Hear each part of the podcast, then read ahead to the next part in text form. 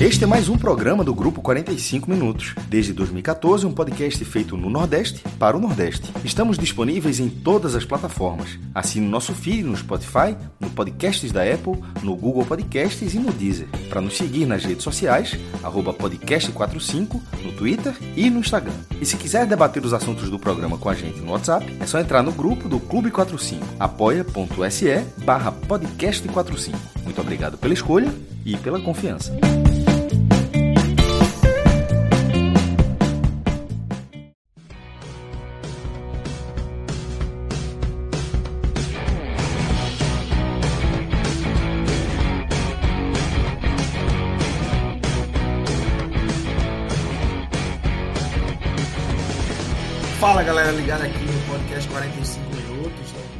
Aqui é, o segundo programa da nossa décima temporada.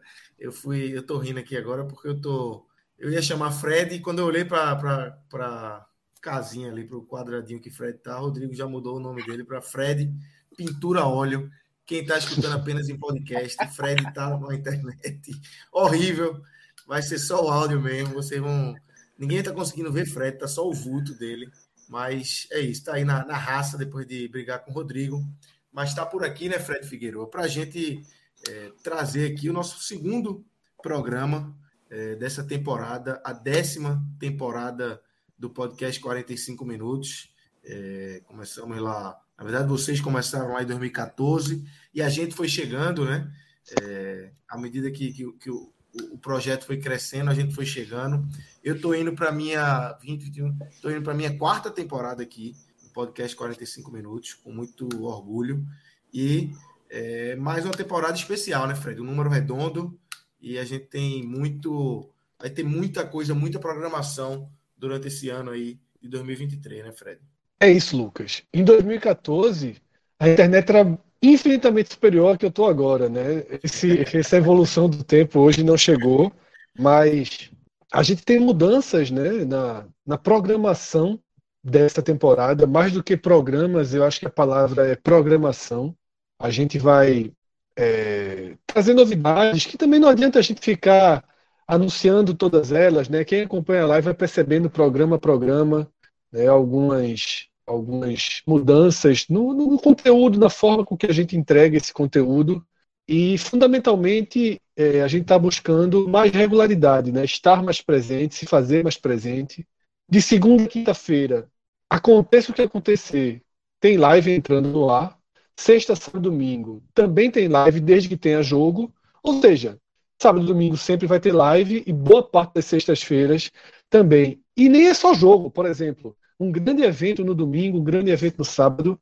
A gente também abre o programa, porque eu diria que nessa temporada 10, o 45 minutos e o Agamenon, eles vão ficar mais próximos do que nunca, né?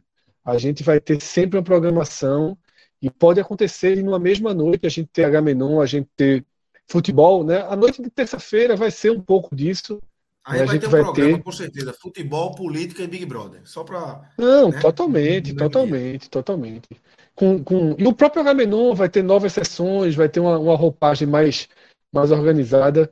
É isso, acho que as noites. É... estaremos aqui mais noites e por mais tempo e falando de mais assuntos. Como a gente conversou muito no final do ano passado, né? Cada vez mais no sentido de fazer companhia a quem está em casa, a quem está dividindo aí algumas horinhas do final da noite, do início das madrugadas. E a gente vai junto daqui para frente. Já abrimos né, a temporada com no primeiro dia do ano para mostrar trabalho, né? Posse de Lula e acabaram tendo outros assuntos. O Agamenon ele é inacreditável. Né? A pauta era posse de Lula, né? um pouco do Réveillon, e em cinco minutos a pauta era Cláudia Leite. É um longo aí, debate sobre Cláudia Leite. Né? Lula Bonfim trouxe o assunto e a gente acabou aí debatendo a carreira dessa carioca radicada na Bahia. Pra, não precisa que... repetir o debate aqui, não, mas só assim, é, por que, que entrou? Só, só para entender um, um teaser. Assim, como é, ela foi, ela foi a atração da virada, né, do show da virada, né, do Festival da Virada de Salvador. Certo. E a gente achou uma atração um pouco quen né, para o festival, que teve atrações maiores nos outros dias. E aí a gente começou a descer o cacete, a verdade foi essa, em Cláudia Leite.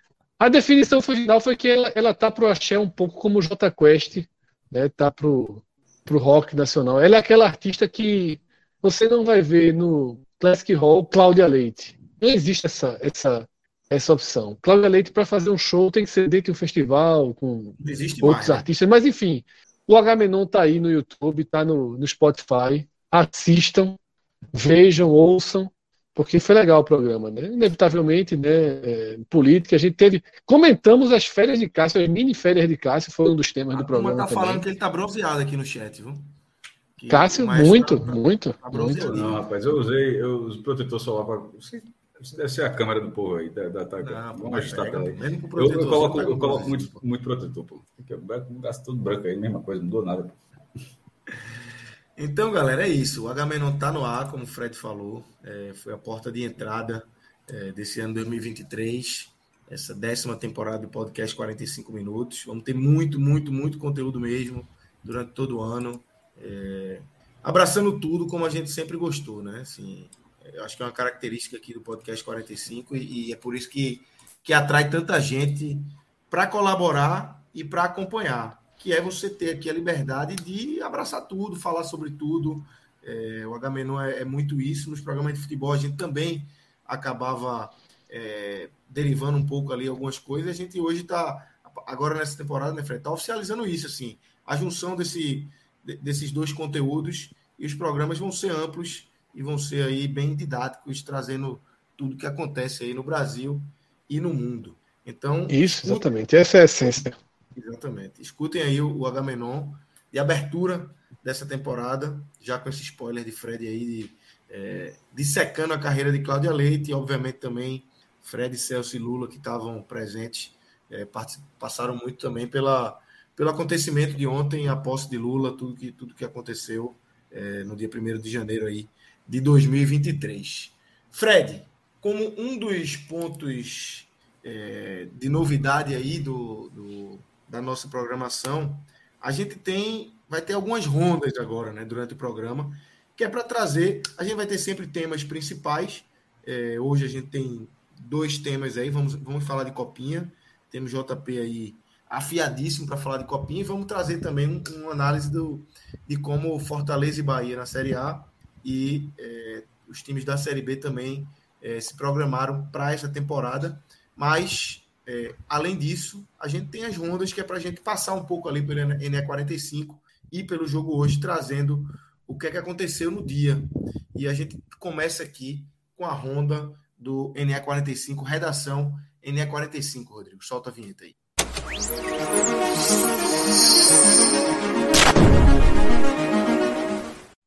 Então, Fred, explica aí para a turma como é que a gente.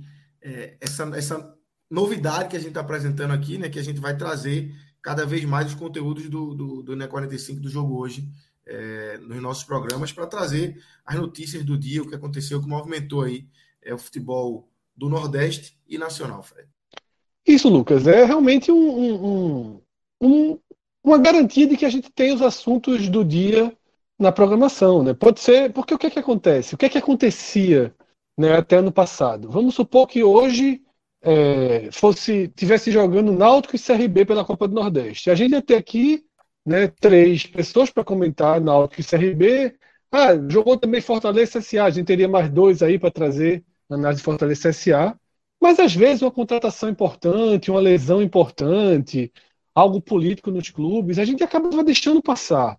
Né? A gente fazia uma coisa meio é, um mundo paralelo, né? Às vezes a gente deixou passar alguns eventos bem importantes e agora a gente não vai mais deixar passar, né? Porque não há, não, não há razão disso. Não é porque a gente tem uma programação tão presa. Tipo, eu repito, joga Náutico e Central, é, só torcedores do Náutico basicamente entravam aqui para assistir a live. Agora não, agora é por isso que eu, eu bato muito nessa tecla, é, Lucas. Encarem menos agora como um programa e mais como uma programação. Saibam que toda noite, 9, 10, 11 da noite, a gente está entrando no ar. Vão ter programas mais longos, programas mais curtos, mas a gente está entrando no ar com tudo, para o que deve é. Não é para tratar de um jogo, não é para tratar de um assunto. Né? Então a gente vai ter aí sempre notícias como essa. Né? Eu até acompanhei, foi excelente a sacada do Fortaleza, por sinal, para anunciar João Ricardo. Né? Deixou o Instagram fora do ar um tempo. Não foi isso, Luca? Eu estava no carro, eu li isso rápido no carro aqui, voltando agora, eu vi essa, essa sacada. Pois é, cara. O Fortaleza, ele parou de postar, deixou tudo fora do ar é, e fez aproveitou até para acionar um patrocinador, né? Que foi a Brisanet. É, Tô precisando dela, inclusive. É, por sinal, alô Brisanet, chega junto. é, a Brisanet é, é, bem forte aqui. E, cara, uma contratação que já era bem esperada, né? Por todo mundo. Todo mundo já é, sabia que ia ocorrer essa contratação já há algum tempo. Esperava. Se vocês estão ouvindo um miado, é um dos nove gatos que moram aqui na casa, né? É, então, uma contratação esperada, uma bela sacada. O marketing do Fortaleza, é, que muitas vezes é bem comercial, voltou a fazer uma coisa bem interessante, é, voltou a fazer uma coisa diferente. E tem mais uma galera chegando por aí, né? O Fortaleza pode ter aí mais duas contratações nas, nos próximos dias sendo confirmadas. Essa do João Ricardo, que era tão, tão esperada a oficialização, né? É, se saiu, na minha opinião, saiu muito bem. Concordo com o Fred. Uma bela sacada. E um belo goleiro tá? E um belíssimo goleiro, que é o que mais importa, né? É, não sei se vai ser titular, né? Mas vai estar ali disputando com o Fernando Miguel. É, não, não sei como tá o Luan Poli, mas dizem que é antes ele do que o Luan. Vocês Pelo amor de Deus, porra. Vocês conhecem Pelo amor de Deus. Eu, veja só, pode arrumar outro, outro emprego para ele aí. Joga nunca. Joga nunca. Mas tá acostumado. Pode ter certeza aí. Mas tá acostumado a não jogar, exatamente. É. O raro na carreira dele é jogar. Exatamente. Ele, enfim, eu acho que ele convive bem com, com isso, de estar tá ali, tá num time que vai fazer, vai vencer, então, um time bom, tá por ali, terceiro goleiro, às vezes reserva, pode dar sorte de pegar um jogo.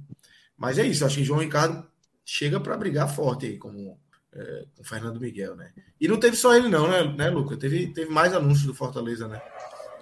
Hoje. O Fortaleza já tinha se alimentado tanto do elenco do Ceará como está acontecendo agora. Foram dois, né? Foi o Bruno Pacheco e o. Mas dois pegaram dois titulares de, de sair. Isso não é como isso, não é nem um, nem um pouco comum num, numa rivalidade desse tamanho.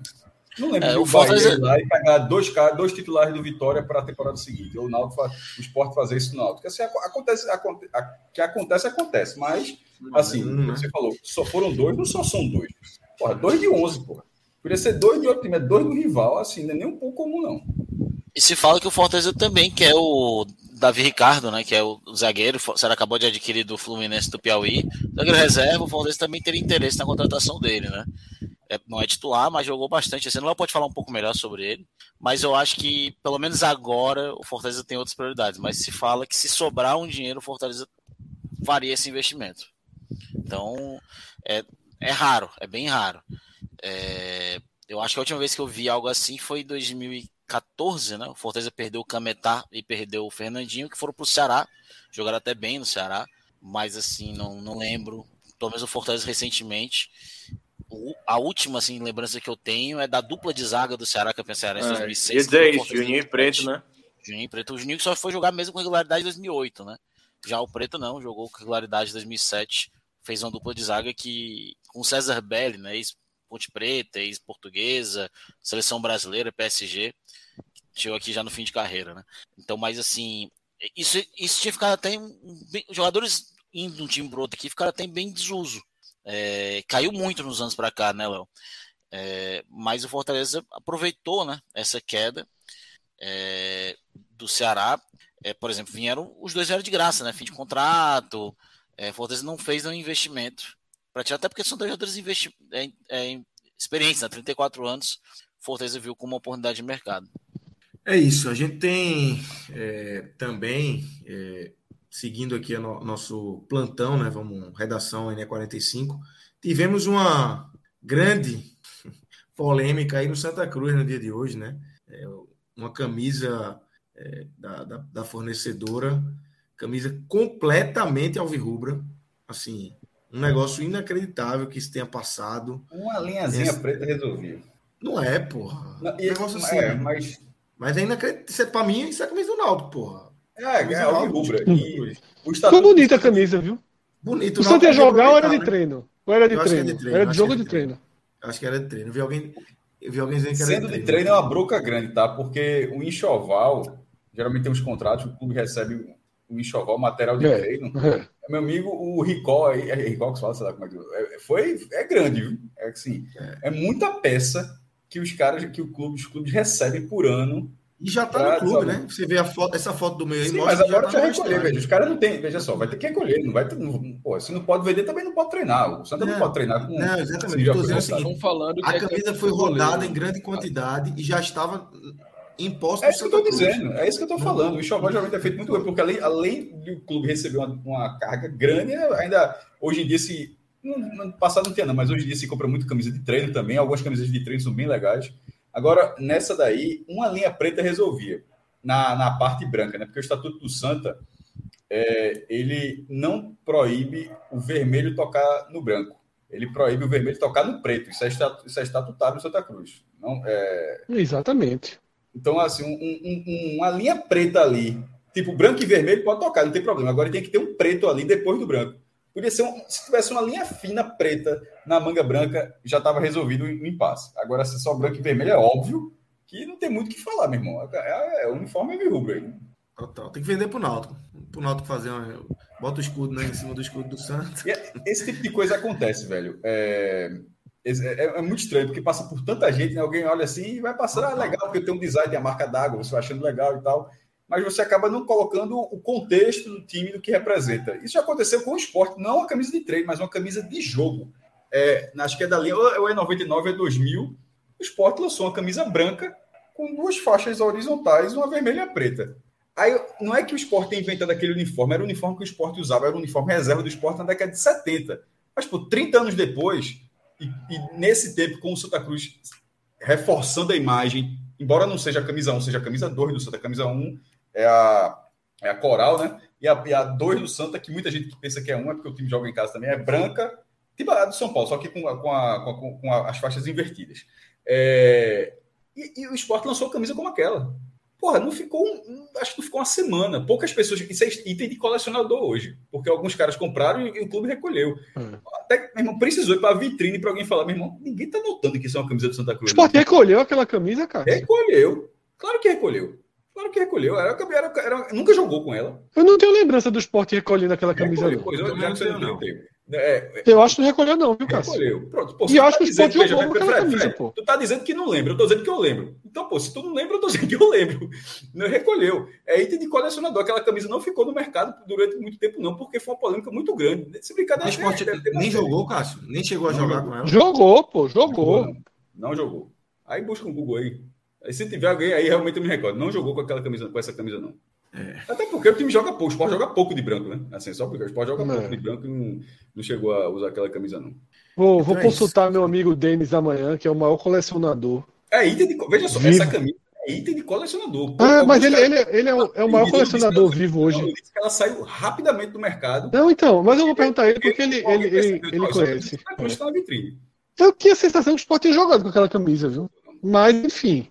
Vou perguntar de outra manhã, sabe. Que não, atuaram. Arthur, Essa é uma delas. Arthur, Arthur tá é. dizendo aqui que é ou era camisa de goleiro. Não é de treino, não, tá? Não, não era de... A do Santa Cruz, né? Não, não ele tá falando da do Santa Cruz, né? Essa daí não era de treino, não. Era camisa de, de goleiro. Bonita. Bonita. Bonita camisa. Pronto, essa camisa daí, ó. essa camisa de 98 aí, né? Irmão, que se refere. Só, olha a camisa. Não, pensei em 99, 2000, mas tá 98 ali. Olha a camisa. Me diga como é que o cara vai, como é que vai, como é que passa e o cara diz, ó, oh, mesmo, não tá parecido com a Santa Cruz, não, velho. É inacreditável. Total. Total. É inacreditável. Absurdo. absurdo. Agora, eu, eu também tenho a impressão que o esporte, enfim, mas tudo bem. Tinha chegado a, a jogar com essa, com essa camisa aí tricolor. Então é isso. Bronquinha aí para o Santa resolver. Santa que joga dia 5, né? Estreia na temporada aí. Isso, quinta-feira teremos, teremos programa.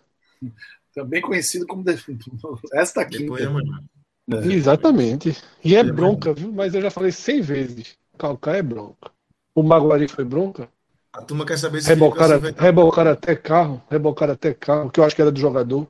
O cara chamou umas 20 vezes pelo Voyage, ninguém tirou, porra. Eu disse: esse cara tá jogando o dono do Voyage, não é possível não. Teve isso, foi. Teve, porra, isso não. Poxa, teve muita coisa. Tava, tava off, pô. Voyage, Voyage preto. Ninguém tirou o Voyage preto, cara disse: ó, assim, o Voyage preto tá sendo rebocado. Dusterzinha eu... também, viu? Um Voyage e uma Duster. Uma Duster, a Duster foi junto. A Duster, a Duster é, era dois... do jogador, a Duster era do jogador. Os dois estavam em campo, os dois estavam em campo, tenho certeza. Então, é isso. Vamos para mais uma notícia aí da, do Ené 45, que é é, uma lesão aí é, do Richarlis, jogador do Náutico, vinha sendo um dos destaques aí. É, perde a copinha, né, JP? Perde é, início de Pernambucano, início de, de, Copa do Nordeste. Um dos jogadores que tinha chamado a atenção aí nesse início do Náutico. Né? É, exato, Lucas. É, que na verdade é um jogador que, que já não iria para a copinha porque estava já integrado ao, ao profissional, né? Nesses primeiros jogos, onde é, nessa primeira rodada os reforços vindo de fora ainda não vão estar inscritos. Né? É, aparentemente, Dado vem utilizando aí, segundo as notícias, os jogos treinos, uma base do que tem de atletas inscritos, e aí, logicamente, os atletas que já estavam na casa, na base, né, podem atuar. O Richarlis vinha tendo espaço, né, atuando nas pontas, juntamente com o Fernando Neto. Era, era, nesse momento, a dupla de pontas que, que vem jogando no Náutico. É, e aí essa lesão tira, né? Um elenco, um, um Náutico que já tem um elenco bastante curto, né?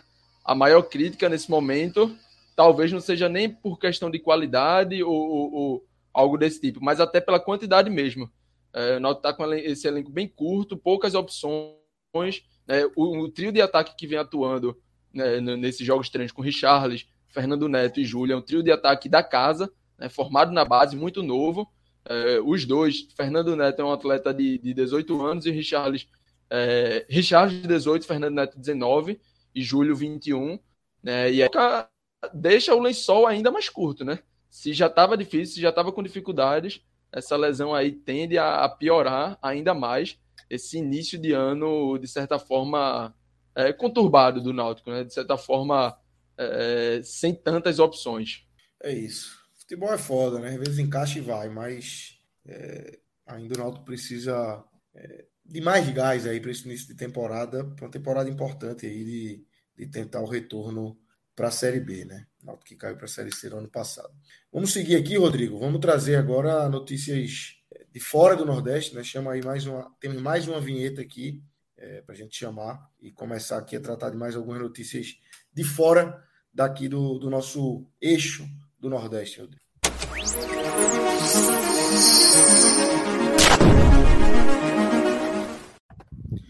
Aí, Fred, redação jogo hoje. A gente traz aí para começar é, o velório de Pelé, né, que faleceu na última quinta-feira. E o velório está acontecendo, na última sexta-feira, o velório está acontecendo, é, com presença do presidente da FIFA, é, jogadores do Santos, enfim. E chama atenção a ausência de jogadores isso. históricos é. aí do, do, do, futebol brasileiro, né? Os campeões e, do Tetra, do Penta, ninguém apareceu, né? É, e o que reforça a idiotice, né, falada por Kaká na Copa do Mundo, né, que se o Brasil, né, que se o Ronaldo tivesse aqui, as pessoas não valorizariam. Teve um evento em homenagem a Pelé no Catar, os jogadores não foram, e agora Isso. tá aí um velório de Pelé sem jogadores né, importantíssimo da história do futebol brasileiro. Neymar tentou vir, mas... do, tetra, né? do Tetra só o Mauro Silva. Do Tetra só o Mauro Silva. É dirigente né, da Federação Paulista, né? Então a gente Exatamente. fica ali naquela. É. É, enfim, mas pelo menos ele foi. Eu acho isso assim. É, é muita cara dura de Kaká falar um negócio daquele e chegar não. nesse momento e não aparecer de novo, né? Porque, velho, deixa eu dizer uma coisa pra vocês. O negócio de Doha foi num, tipo um stand da Comembol. E a Comembol disse que convidou os caras com antecedência, velho. Os caras estavam lá, pô. Dor é pequena. Os caras não foram, só foi um argentino. É uma vergonha. Um é, argentino foi o único jogador que apareceu. Eu quero entender, eu fiquei querendo entender o que é que, o que é que motiva, por que é que os caras estão fazendo isso, sabe? Não me parece uma coincidência, não é possível. Não é possível que, que todo mundo tenha essa falta de sensibilidade e noção. Rapaz, eu vou dizer um negócio para vocês aqui, pouco, é, discutível. Eu aceito que seja discutível.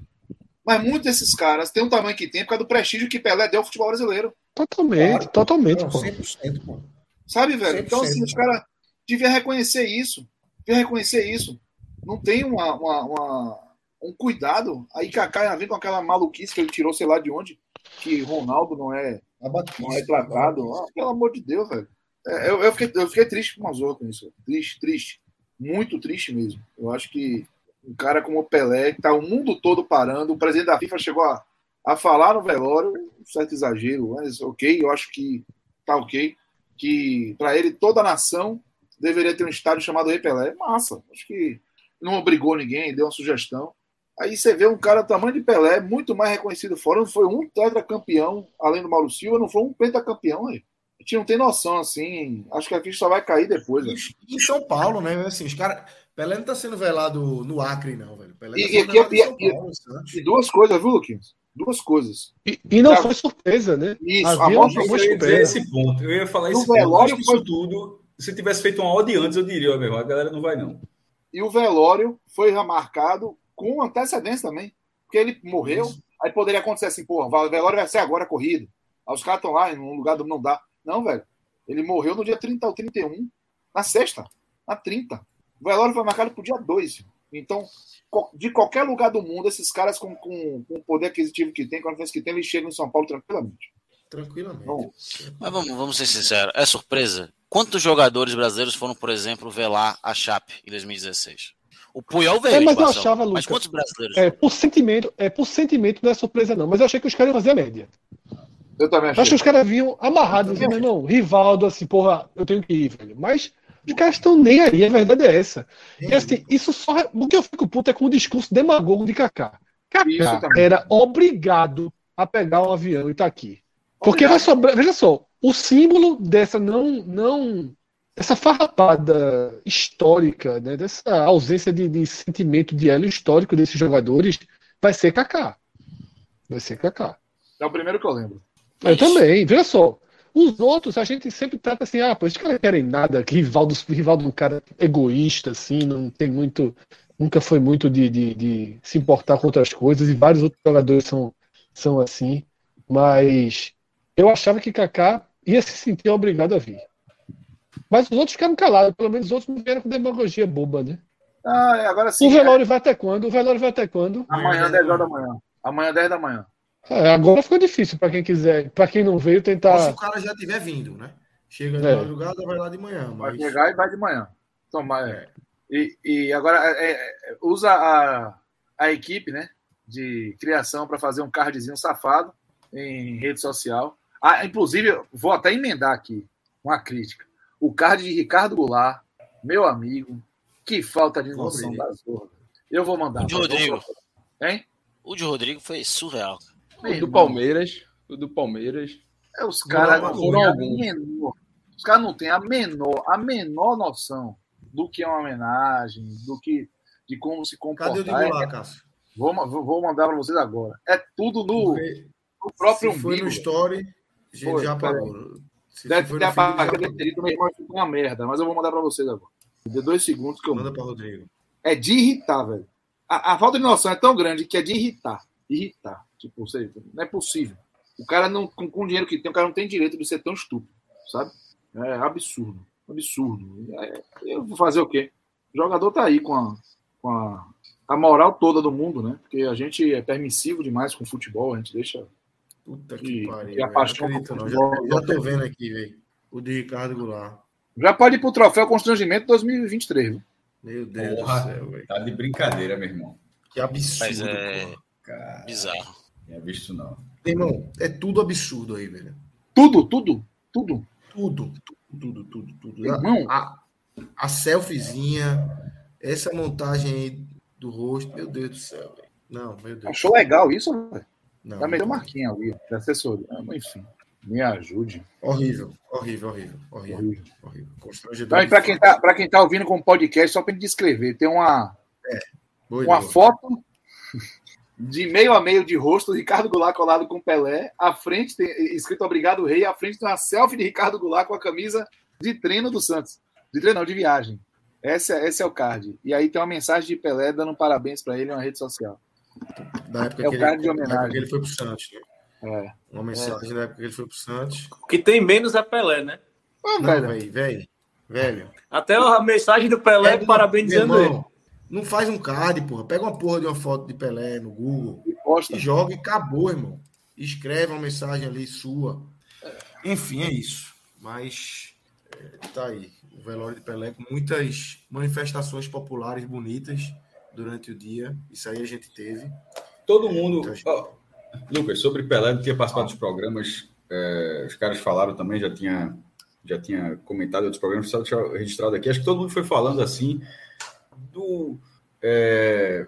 Pô, será que você tinha viu alguma coisa relacionada a Pelé? Fred, por exemplo, a, a tia dele achou uma foto dele, que entrevistou Pelé, João, uma história muito boa. João, muito novo de jornalista, encontrou Pelé, Pelé deu a deixa para tirar uma foto, e João não quis tirar uma foto porque achou que o jornalista não fazia isso. Saiu da sala da entrevista, já estava arrependido. porque é óbvio que, porra, que se o cara deu a chance dessa para tirar, tirar uma foto. Aí todo mundo, quem, quem teve essa oportunidade de ver alguma coisa assim, e agora que ficou uma lembrança muito mais forte, eu, eu vi uma vez. E assim, não foi como o Fred entrevistando com um gravador na frente, tendo registro fotográfico, coisa que João, por exemplo, não teve. É, não foi uma entrevista de alguns minutos, como o João teve, Cauê, Marcel Tito, que, que um amigo nosso também, ex-chefe lá do Diário.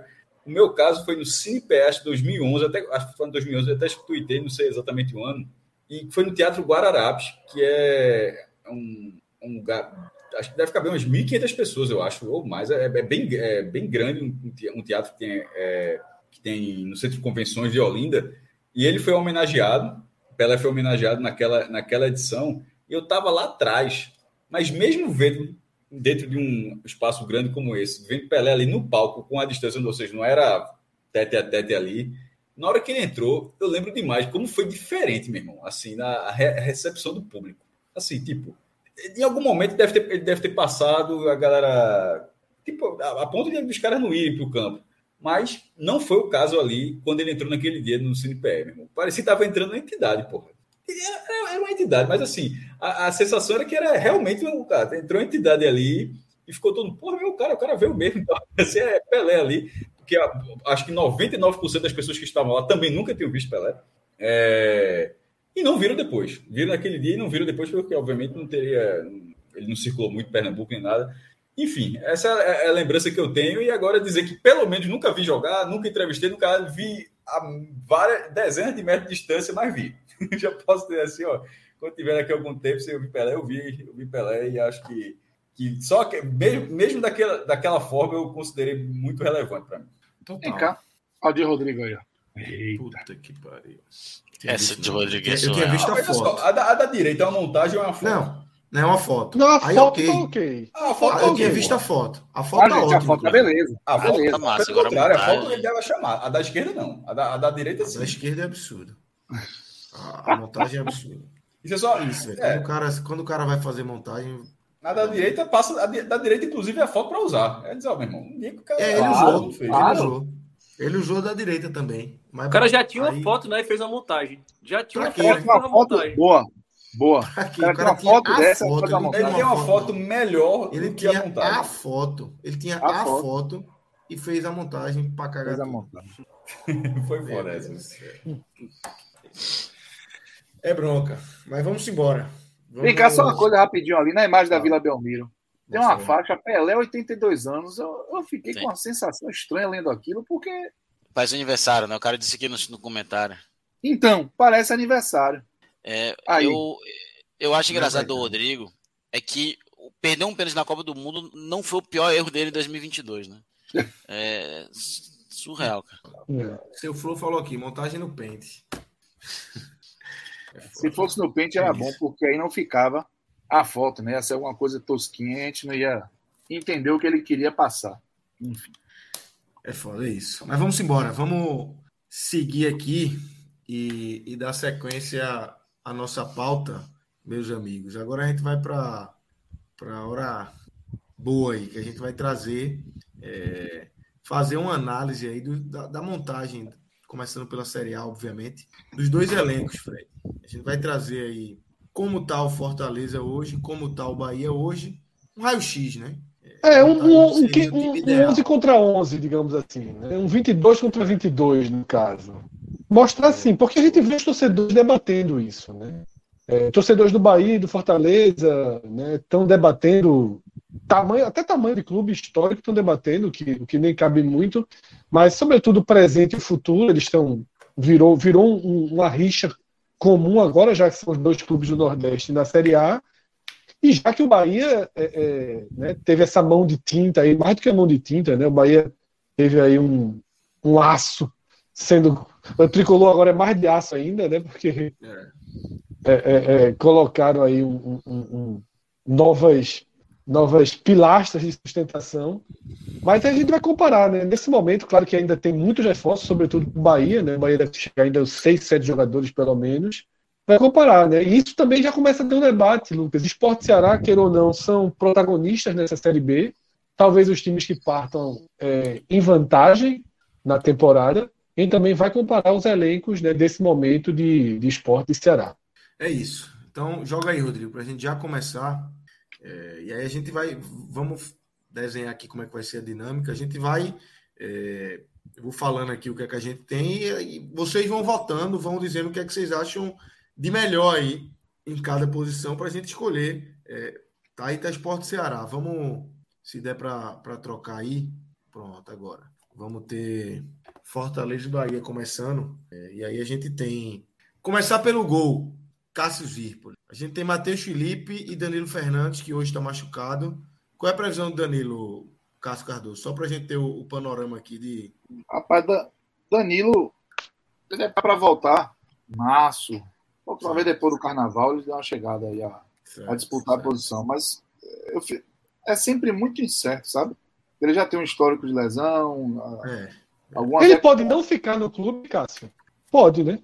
Pode, mas é, é, pode. Se ele. Eu acredito que essa hipótese é, é, é, só vira realidade se ele tiver uma, uma situação irreversível, esse tipo, não joga essa temporada.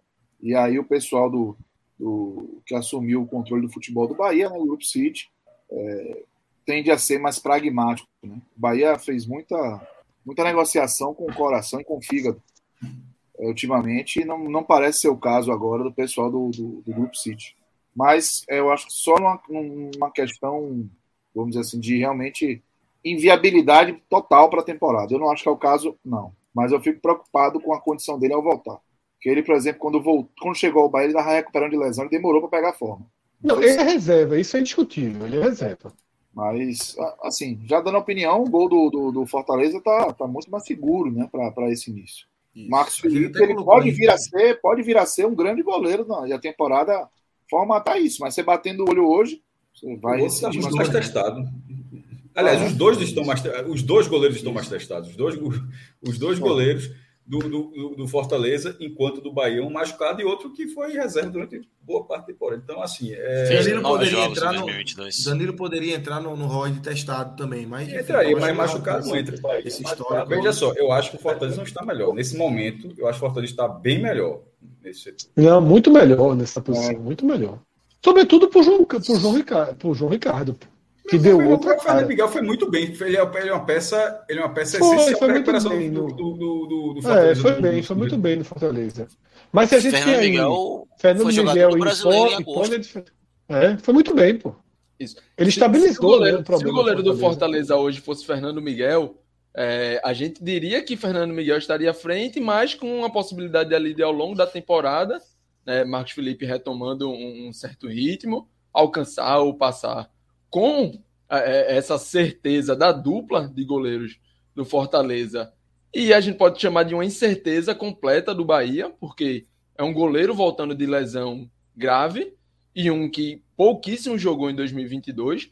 É, é, é para mim, o, o corpo, a solidez do, do elenco do, do Fortaleza do, coloca bem na frente dessa, o, nessa. Só para ter uma noção, o último jogo do Márcio Felipe foi dia 27 de março contra o Botafogo, no Campeonato Carioca. Semifinal do Campeonato Carioca. Muito tempo. Desde então ele não jogou. É muito tempo, cara. É muito tempo. Aí eu acho que é, que é unânime, né? Não, é, é uma, uma posição aí que, que Fortaleza, como o mais falou, né? Tá bem na frente, não tá, não tá só na frente, não. Essa daí realmente tem uma disparidade, muito pelo teste dos dois goleiros de Fortaleza e Marcos Felipe aí pode ser um grande goleiro, mas ainda não, não virou essa chave na carreira dele, né? Aí, Fred, a gente tem é, na lateral direita, né? Tinga e Dudu, que foi reforço aí do Fortaleza para essa temporada, Dudu, Dudu do Internacional, do Atlético Goianiense, que chega para brigar por posição aí. E no Bahia a gente tem Matheus Bahia e Rian. Rian ou Raia? Ah, André no caso, André, André, André ah, desculpa, e Douglas Borel, né? Eu vim pro lado para baixo. André, André é. e Douglas Borel, obviamente. Veja, é, outra posição que o Fortaleza tem vantagem absoluta, né, Cássio? É porque é até um problema do Bahia, né? É, é, assim, talvez daqui a três anos a gente olha esses dois times frente a frente e caramba, que, que desequilíbrio. Que Bahia era esse, né? É, que, mas hoje o desequilíbrio é pró-Fortaleza, porque convenhamos. Não dá para ser engenheiro de obra pronta de jeito nenhum nesse caso. Não dá, não dá. São jogadores promissores. A gente tem no Fortaleza. O André foi convocado, né? O André foi convocado, foi, né? Foi pro... André, velho, André é um jogador tecnicamente e fisicamente muito promissor. O problema dele é juízo. É juízo. É. Ele é freestyle fora do campo e aí às vezes complica as coisas. Mas é, essa lateral aí você sente muito mais segurança em Ting e em Dudu. É isso. Não, é, é, acho que o Xará falou uma coisa certa. De assim. novo, de novo, nos dois casos, Ting e Dudu, os dois seriam titulares do Bahia, né? Os dois. É. Seriam. Menos chegaria titular, chegaria titular. Se, se o Bahia tem, tem Dudu sendo contratado, era titular, não era titular. jogou no Bahia já, né? É. Tinga é, jogou em 2016 no Bahia. Foi. Deixou nem uma saudade. É, Tinga, Tinga subiu, é. tava no elenco e subiu em 2016 o Tinga. Que o Tinga só jogou no Fortaleza, cara. Na é, exatamente. É, dizer, o Tinga é um caso. A gente, tá, a gente tá analisando o Tinga do Fortaleza, né? Isso. É, exatamente. Fortaleza. Mas é isso. É, é, é, você tem um, uma lateral direita promissora no Bahia. Mas hoje, a realidade do hoje é muito mais confiável a, a posição ali do, do Fortaleza com o. Dudu, Dudu, antes de, de passar aí, só o Luca. Dudu chega para a gente tem Tinga aí como, como titular né, na, nessa disposição aí. Mas como é que você vê essa disputa? Eu acho que Dudu chega com uma certa moral, né? Tinga tem muita moral no clube, mas Dudu é um cara que, que foi uma contratação, é, enfim, imagino que a torcida tenha gostado, que chega para é, disputar bem essa posição com o.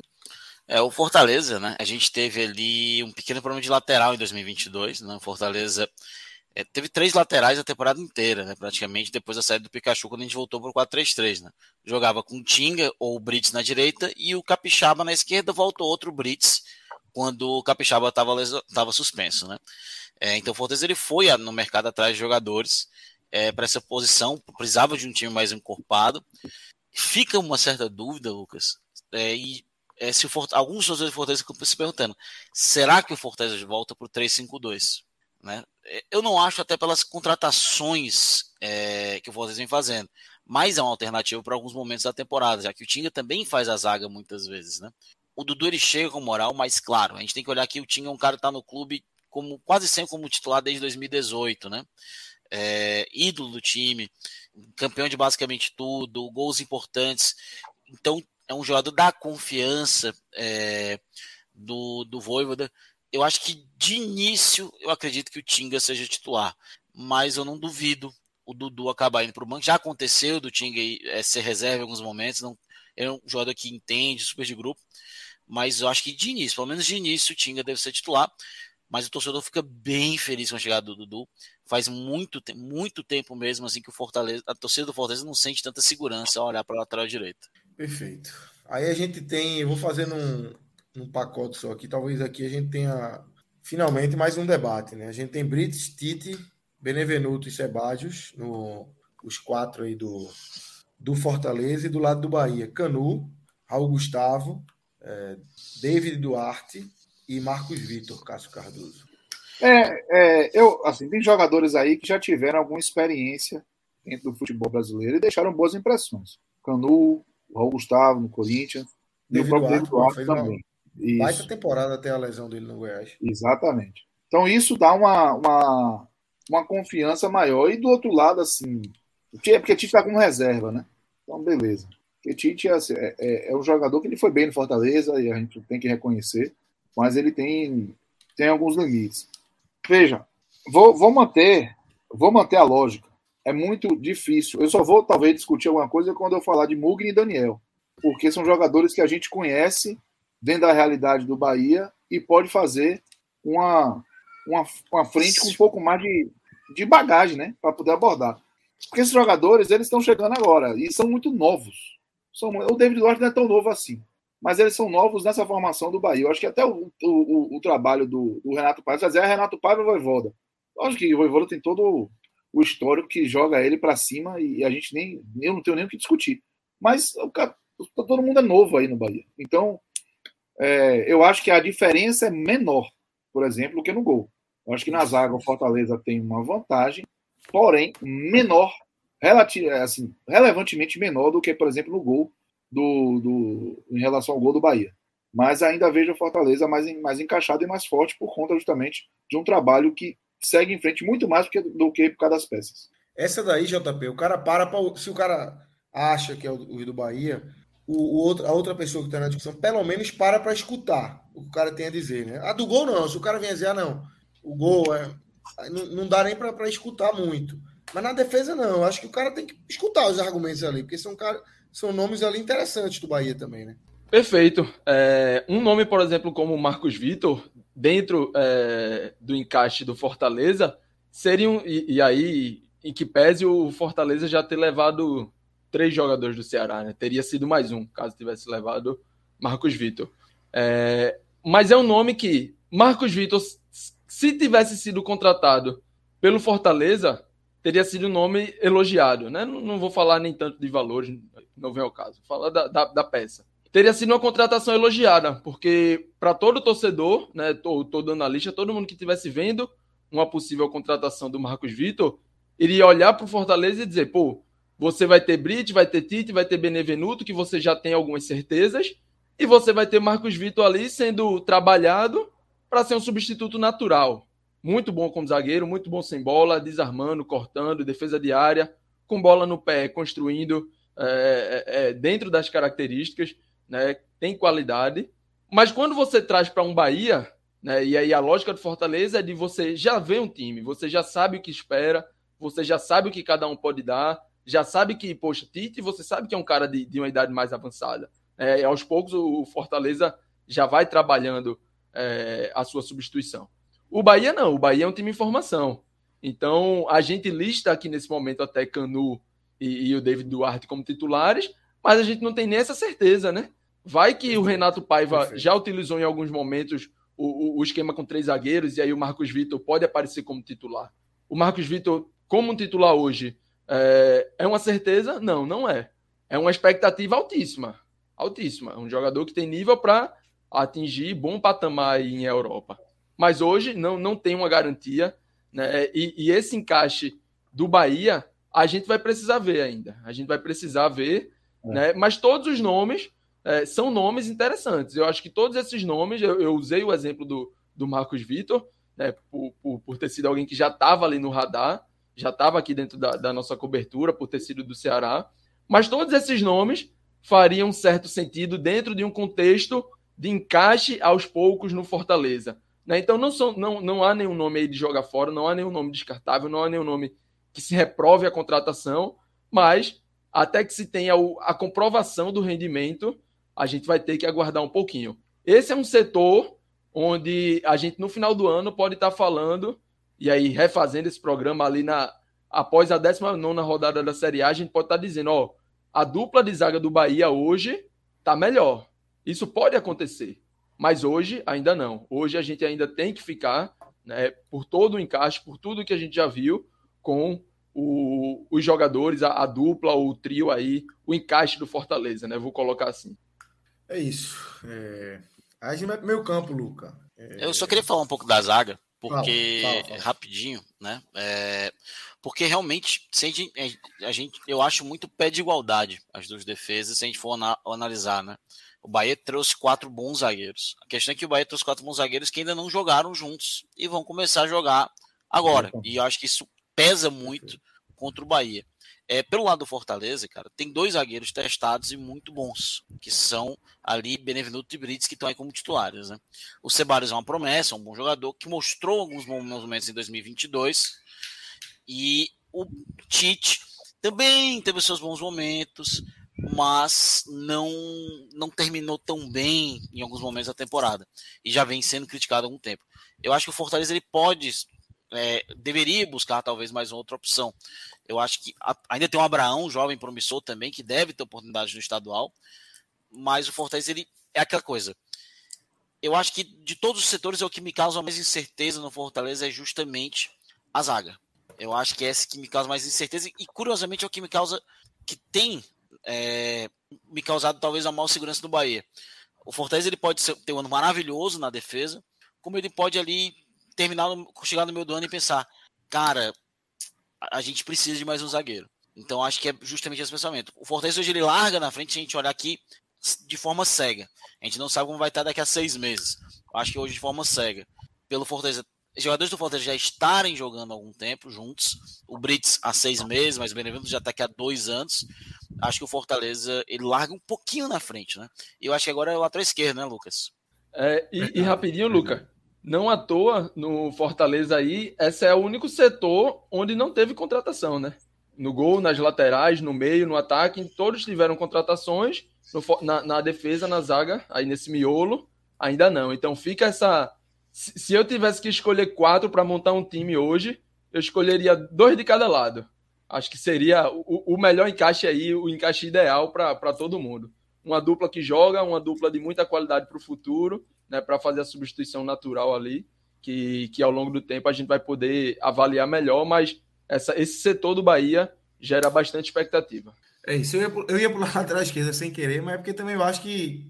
É, eu só quero fazer uma observação lateral esquerda, porque realmente o Matheus Bahia e o Ian é, complica, mas o Bahia está em via de anunciar o Johan Chaves. E aí, se o Bahia confirmar essa contratação, vai, vai encorpar muito o setor. Porque o cara, ele com 20 anos, ele já, já mostrou qualidade. Qualidades assim, superlativas, sabe? Fez grande final. Independente da Vale, né? É, hein? Do Independente da Vale, é, equatoriano.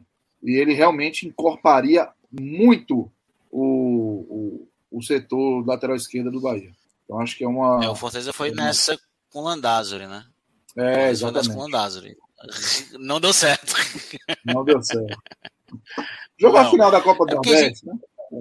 É, o Landa... é porque assim, cara, o Independente Del Vale ele é um Red Bull Bragantino equatoriano, né? Ele é um é. time sem torcida. Então, ele pode vir a ser muito bom, mas sem, o futebol brasileiro vem contratando muitos jogadores do Del Valle, né? E muitos não vem dando certo aqui no futebol é, brasileiro. É, talvez seja efeito, mas então, entra um pouco do raciocínio que eu acabo usando para essa análise aqui. É, os jogadores que estão no Fortaleza, eu estou dando a eles um, um super trunfo, números maiores, porque eles estão no Fortaleza, funcionando como o Fortaleza está fazendo os jogadores funcionar. Lembro do Atlético Nacional de Medellín empurrou um bocado de jogador aqui para futebol brasileiro e poucos deram certo de verdade.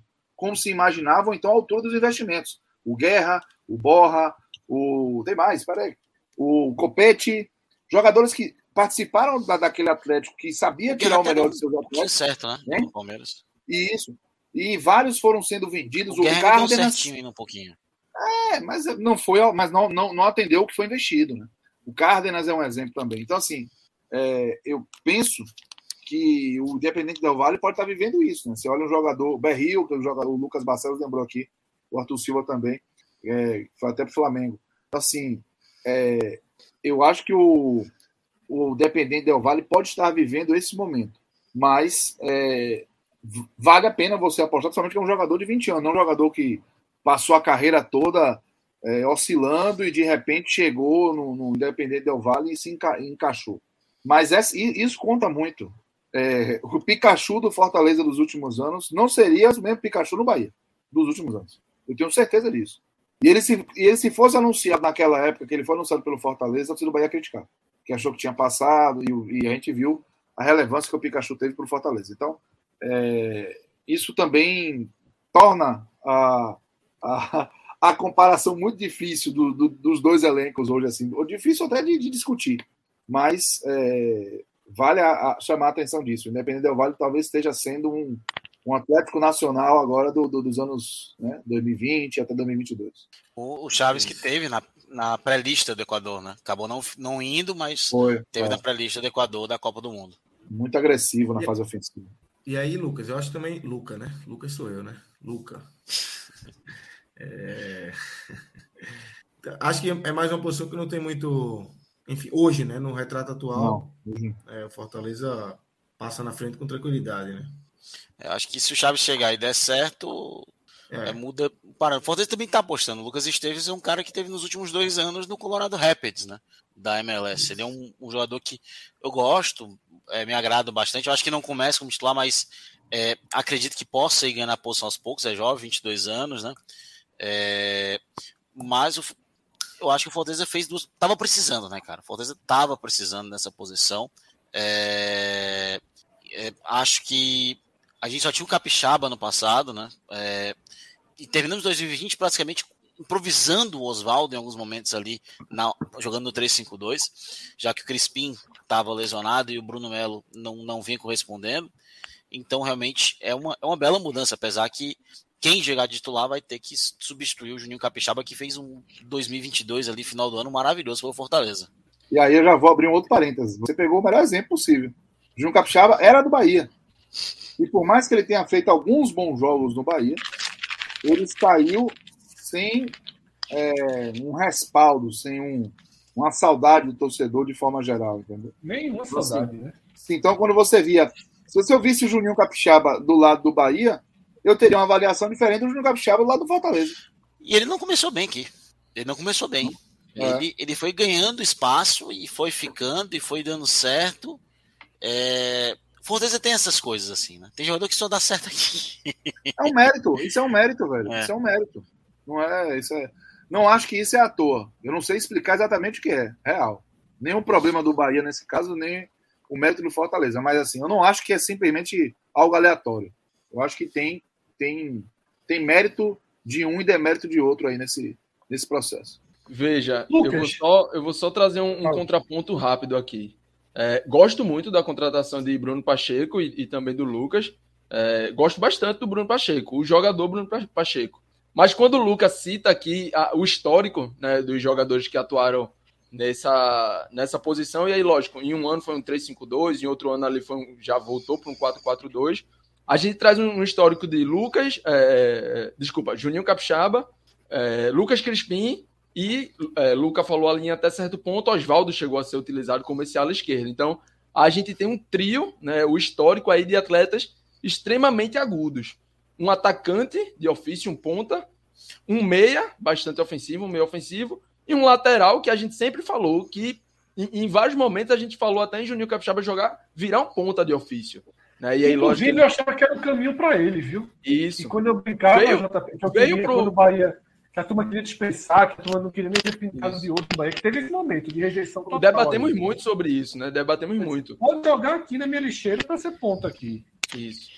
E, e, e agora traz o Bruno Pacheco, que por característica é um cara mais equilibrado, né? Não tão jogado às valências ofensivas, ao ataque, a ser aquele cara extremamente avançado, de último terço. Não, traz um cara ali mais de base de jogada, que não vai dar tanto espaço defensivamente falando, mas que também não vai apoiar tanto. Então, há uma o jogador é muito bom.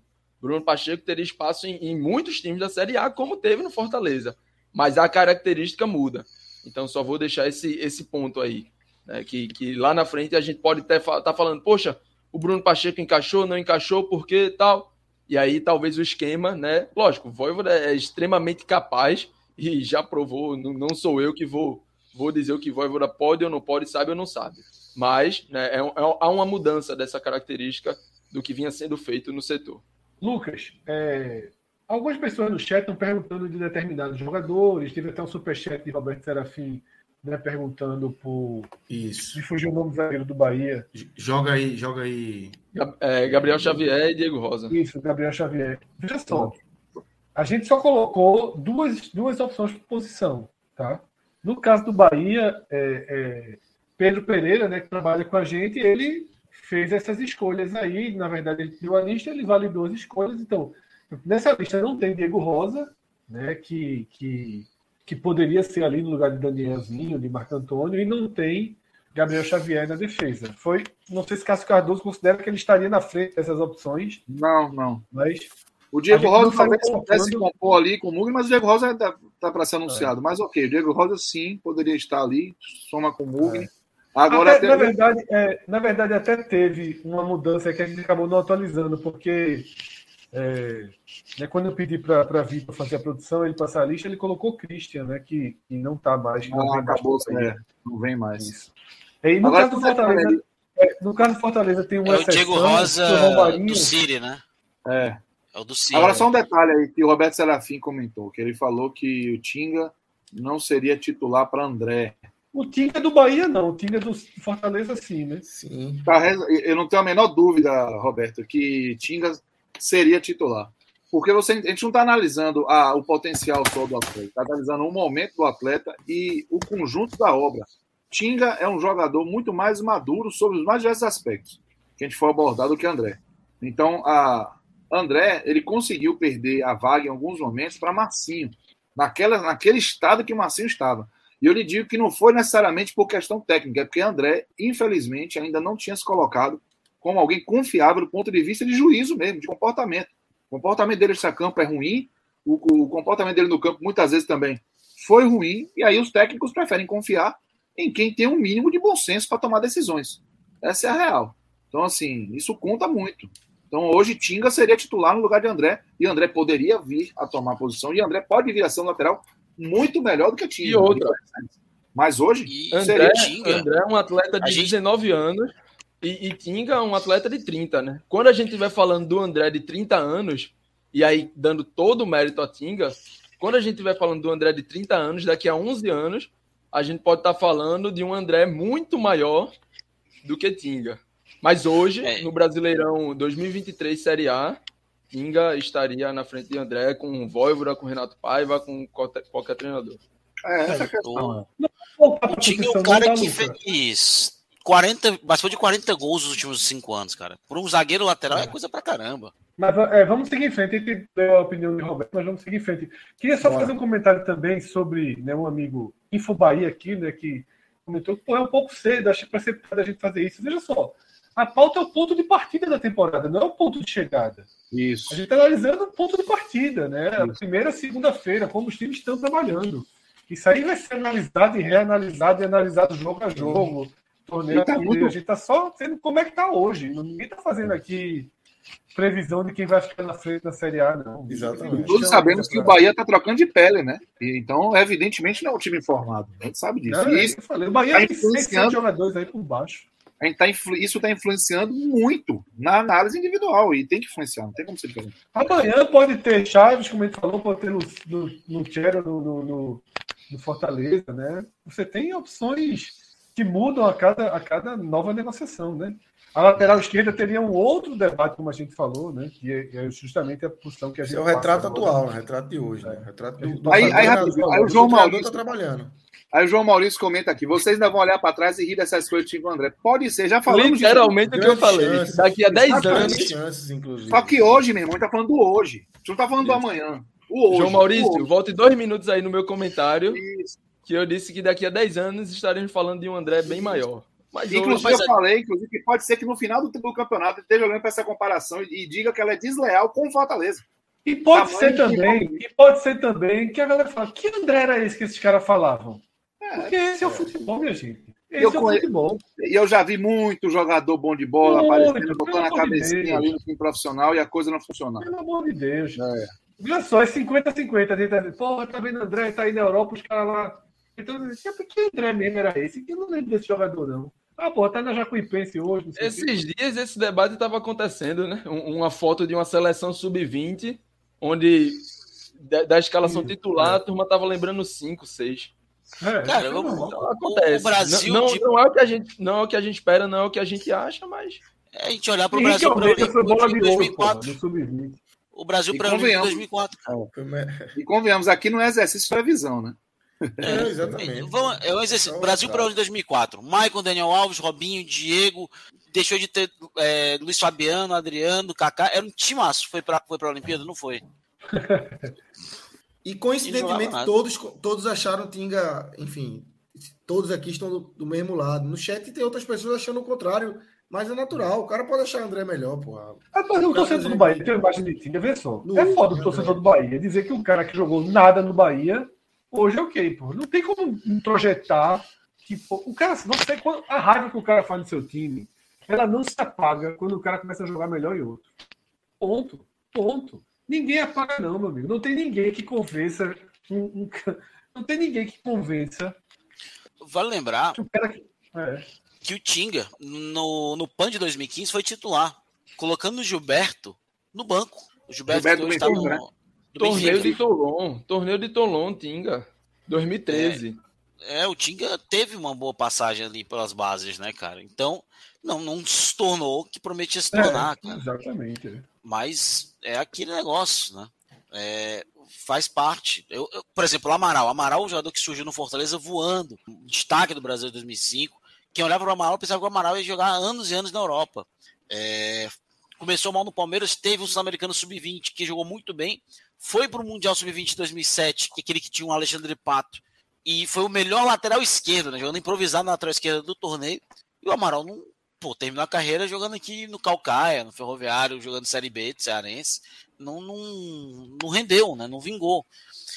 Eu acho o André muito promissor. Até mais do que quando o Tinga surgiu. Ele surgiu no Fortaleza com. Chegou no Fortaleza Sim. com 22 anos, por exemplo. Ele era muito novo. Mas é isso, ele é promissor. Ele pode vir a ser alguma coisa. É, vamos colocar aqui a, a, escalação do Brasil campeão mundial sub-20 2011. Quantos realmente se tornaram grandes jogadores a nível de seleção brasileira? Então, é, então ele é um jogador muito promissor que daqui a 10 anos, pô, estava comparando o Tinga com, com o André. Beleza, mas hoje, hoje ainda é comparável. Daqui a três anos talvez não seja. É, não, não dá para fazer adivinhação. Vamos para os volantes. Exatamente. Vamos. Só tem mais um superchat aqui de Bruno Solano. Cadê o Franz para fazer um cara a cara Santa e Ferrinho? É... Três da manhã, tá... duas e meia da manhã começa tá. esse, esse, cara a cara aí. Santa e Ferrinho. Ferrinho caiu, né, inclusive. Vai realmente jogar a Série D. É. É cada tabacada, tabacada que cerdão, velho. Eu quero saber se o Felipe vai aparecer. Vê só. Felipe parou ali, desde que o Santa parou. Né? Aí veio. Porra, Felipe, participar aqui, vai ter Copa do Mundo, vai ter não sei o quê, H Menon, pô, chega aí e tal. Cara, meu irmão, não, sumiu, nem respondeu, porra. Nem respondeu. Sumiu, sumiu, sumiu. Mergulhou total. Você também embute um bocado de sacanagem nas suas frases. Eu acho o seguinte, não, vou ser muito sincero. Eu acho que ele está com medo que a gente explore outros temas aqui. A gente não vai explorar, não, Felipe. Tranquilo. Vamos lá. Vamos seguir, pô. Vamos seguir. Vamos meio Vamos embora, os volantes. Cardoso, nos apresente aí o Bahia e a gente começa essa comparação com o Fortaleza aí. Que é que a gente vê no meio de campo. Vamos para os três, né? Vamos. Esse meio campo. Meio campo né? é. Veja, eu, eu, eu acho que é um, um equilíbrio interessante esse meio campo, que o Fortaleza leva vantagem, porque o Fortaleza está montado e tem um, um formato ali que está tá funcionando. Então, você, o, o Crispim é um jogador muito técnico, o Zé Wellington funcionou, o Hércules é bem promissor. No lado do Bahia, por exemplo, o Marco Antônio. Pô, se você tivesse botando o Marco Antônio que veio do Botafogo, meu irmão, eu estaria trazendo uma outra projeção, até reclamado ele não ser titular. O Nicolas Acevedo, eu preciso vê-lo no Bahia. O Rezende oscilou muito. O Mugni, eu acho que ele tem uma, é, assim, uma, algumas qualidades importantíssimas para a composição de elenco. Mas eu acredito que um Diego Rosa chegando, talvez um, Santiago, né? É, também Rodrigues, que está tá sendo bem, bem especulado aí, jogador do New York City. Esse meio-campo ele seja rearrumado.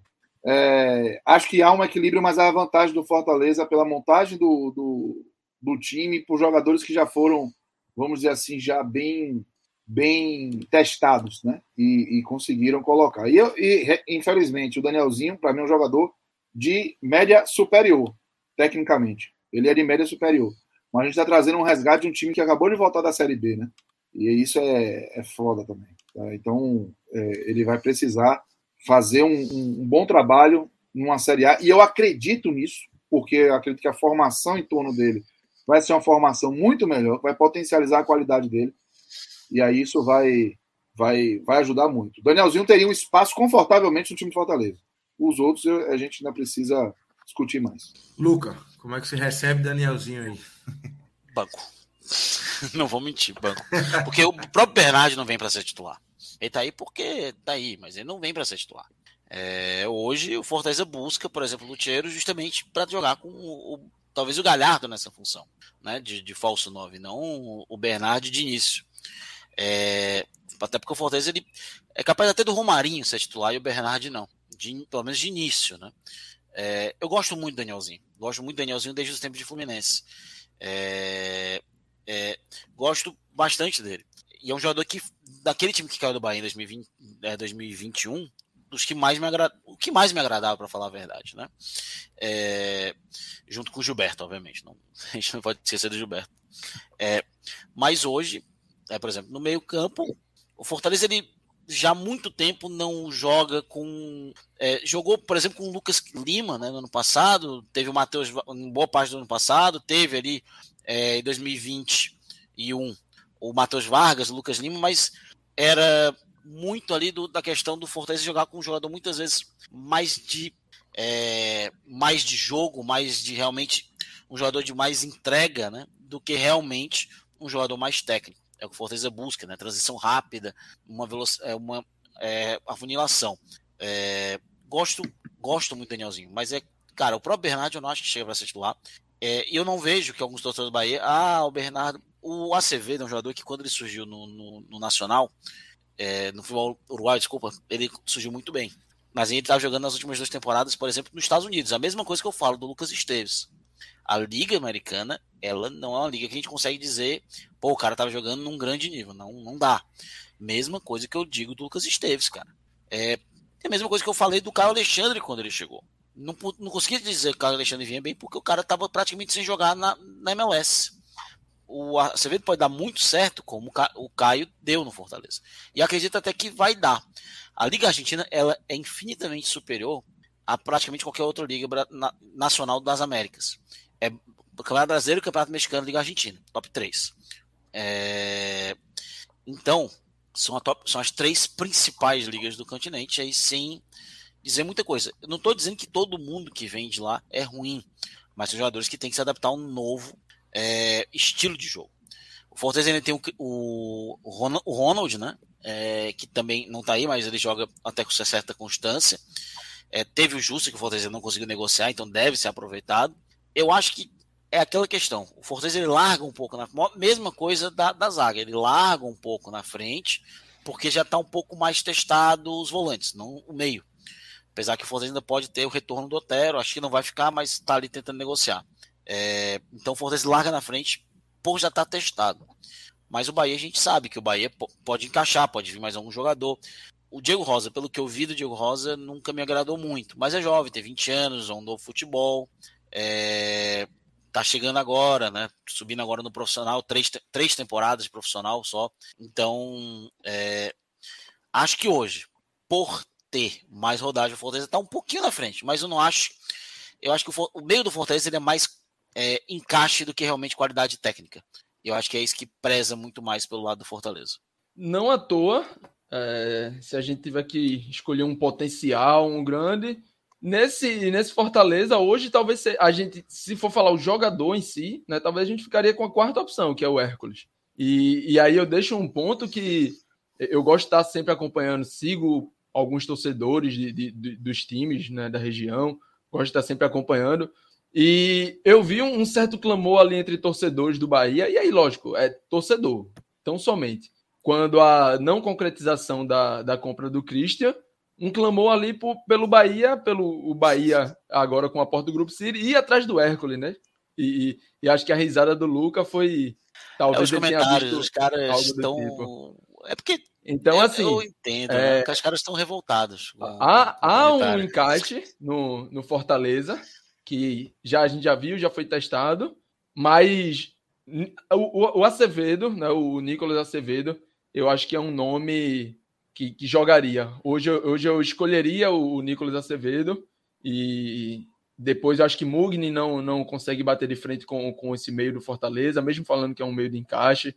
Né? O Danielzinho tem suas qualidades, eu acho que brigaria ali, é uma, dá, dá uma briga boa, mas ainda vejo o Fortaleza na frente. E aí é sempre importante dizer: há um encaixe no Fortaleza. A gente está falando de um time pronto, de um time montado, de um time testado e visto. Enquanto o Bahia, a gente está falando de potenciais.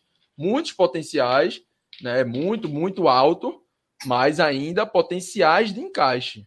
Né? Então, é, hoje, desse, desse trio, eu acho que o trio do Fortaleza é acima, mas de, de nome, né? de, de potencial, o do Bahia, eu ficaria com, com esse Nicolas Acevedo aí, que é um cara que a gente já, Luca, Luca pesou, né, a Liga Americana, a MLS, mas é um cara de muita qualidade que, que tem, tem muito a acrescentar, tem muito a agregar aí nesse meio. JP, já puxando com você aí, na frente, a gente tem Pikachu, Pedro Rocha e Galhardo, é, com outras opções ali no banco. E o que a gente coloca aí como talvez o time de partida, Biel, Kaique e Everaldo, camisa 9, dos últimos reforços aí do Bahia, JP. Como é sua dividida aí com esses dois trios ofensivos? Lucas, é... esse sim é um setor onde eu acho que o Bahia já vai ter uma cara inicial boa. Né? Se a gente colocou ali, poxa, tem que ver o encaixe da defesa, quem vai, quem fica, qual vai ser a dupla, se vai ser um trio. É, esse meio, o Christian que não, não vinha, mas não veio, que seria um encaixe muito bom. Esse trio de ataque aí titular, né, com o Kaique, Biel, que merece, tem, tem suas críticas, né, pelo que foi no Fluminense. É, foi um dos, um dos investimentos assim que eu, né, lógico, é, achei um pouquinho acima, talvez um pouquinho precipitado. Não, não, não precipitado, a palavra não é precipitado, mas uma esperança maior. Talvez seja o um nome que a gente vai ter que esperar, dar um pouquinho mais de tempo, né? Mas o trio hoje do, do Bahia, eu já espero de partida um trio, um trio bem legal, um trio podendo acrescentar muita coisa. E aí vou voltar ao ponto de, de quase sempre, né? De quase todos os setores. O Fortaleza queria um Kaique para compor, né? Para brigar, para estar tá ali no bolo. Queria talvez um Biel. Everaldo já não sei, né? Mas vai de... o, o, o Everaldo vai depender muito do, do encaixe, né? Do que o time conseguir fazer chegar para ele. A gente sabe que é um cara que consegue fazer gols. É... Mas Hoje, nessa, nessa dividida, eu vou dar um. Se em todos os setores eu vim falando até aqui, poxa, o, o Fortaleza está mais encaixado, o Fortaleza isso, Fortaleza aquilo, o Bahia é potencial. Esse ataque do Bahia, eu vou. Eu acho que pode chegar um pouquinho mais. É, já dando cartas iniciais bem boas, né? já, um, já com um encaixe de, de um ponto de partida bem interessante. Antes de trazer Cássio e Luca aí, tem mais um superchat aqui de Roberto Serafim, eu já vou jogar para vocês também. É, Roberto Serafim, mais uma vez, pergunta. Se falar em encaixe, se falar de encaixe é o Fortaleza todo. É o Fortaleza todo. A comparação não deveria ser por qualidade individual. Isso é, é questionamento de Roberto Serafim. É, mas aí a gente tem uma, uma série de problemas, né? Porque muitos jogadores novos, o, o próprio Biel, o, se a gente for pegar o que os jogadores fizeram até agora na carreira, piorou para o Bahia. É, exatamente. Entende? É pior ainda. O Bahia é mais expectativa, né? A gente está conseguindo fazer um equilíbrio com base no pouco que muitos jogadores mostraram e pelo fato de ser bem promissores. Olha a discussão que a gente teve sobre o André. Né? Se a gente pegar exatamente o que eles já fizeram até agora, aí a gente vai tomar uma surra aqui. É, eu acho que a discussão vai ficar ainda pior. É, é. O, o, individual ele acaba sendo é, influenciado pelo, pela estrutura, pelo coletivo. O exemplo do Capixaba, para mim, é um exemplo que me ajuda muito a, a explicar o que eu estou pensando. Né? O Capixaba do Bahia era um, o Capixaba do Fortaleza era outro. Se você botasse o Capixaba do lado do Bahia, a referência do Capixaba era bem diferente do Capixaba do lado do Fortaleza. Por mais que o Capixaba tenha oscilado no Fortaleza e tenha oscilado no Bahia. Então, assim, eu. Veja, eu, que... eu enchi a bola aqui do ataque do Bahia, principalmente pelo nome de Kaique, que era reserva no último colocado da Liga Portuguesa, no Passos Ferreira. No Passos Ferreira. Enchi a bola aqui. Tá? Todo mundo acabou de ouvir o meu comentário, enchendo a bola do ataque do Bahia. Então, assim, há uma expectativa muito grande. Não à toa o Siri pagou o que pagou, está buscando investir, dar rodagem, trouxe para o Bahia porque deve ter esse entendimento de ser um contexto que vá potencializar, mas o momento de Kaique não era bom. O momento de Kaique não era bom. Assim, né? é... Então, não dá para ser cego, não dá para fugir da realidade. A gente está trazendo. E não dá, e não dá para e não dá para analisar a qualidade individual apartada de um contexto. Assim, é, é, é como você analisar aqui. Muita gente comentou no passado é, que o Thiago Galhardo foi preterido aí nas, nas, conversas da contratação com o Ceará sob o argumento que ele bagunçaria o grupo. E no Ceará, ele bagunçaria o grupo. E ele não jogaria o que ele jogou no Fortaleza, muito provavelmente, porque o ambiente estava propício para não receber um jogador complicado. Diferente do Fortaleza, que tinha uma intervenção pronta. Então não posso comparar a qualidade técnica do, do Thiago Galhardo fora do contexto de Fortaleza. Ele deu problema no Inter, deu problema no Vasco, deu problema no Ceará. E no Fortaleza não deu, porque tinha um contexto propício para a qualidade individual dele ser bem utilizado. É, eu acho que faz todo. Faz todo Léo Fontenelle no escuro aí. Eu me assustei, é... só, só chegou a voz. Só, além, foi, deu, deu aqui, aqui, como se fosse cair da minha internet, aí eu tô. Depois voltei a ver vocês, mas. Solidariedade, é... Não, eu, eu parei de ver vocês, depois voltou, mas a minha imagem para mim tá normal. Eu vou sair e entrar aqui. Não. Hoje tá tudo escuro, eu achei que tinha apagado a luz. E dormido. É, sobre o ataque aí, e eu, eu não sou Aí no caso do João Pedro, para mim foi otimismo. Não sou tão otimista ainda quanto, quanto Pedro, porque eu vejo que, apesar dos jogadores é, aparente, os titulares, né, prováveis titulares, Biel, Everaldo e Kaique me agradarem bastante, me agradam mesmo. Eu acho que a, a reposição ela é bem, bem, bem é, questionável nesse momento, sabe? São três jogadores que na Série B fizeram o Bahia penar, sabe? É, é, é, não deram assim uma confiança de que poderiam resolver problemas. Veja, Cássio. Isso é uma Série B. Eu não Hã? quis mencionar os reservas, né? Os não, reservas eu, você vê entendi, mas, assim, mas, mas eles não estão aí à toa, né? Estão aí para a gente fazer uma análise geral, assim. Então, assim, se você for botar o Ricardo Goulart ou o Romero, eu até posso discutir por conta da qualidade do Ricardo Goulart, mas fisicamente, ano passado ele apresentou um déficit absurdo. De Pietri e Romarinho em comparação com o Jacaré, Jacaré é de lua, velho. Jacaré é de lua demais. Muito irregular. Caio Vidal e Moisés eu não vou nem conversar. O Romarinho tem cinco temporadas de Série A, pô.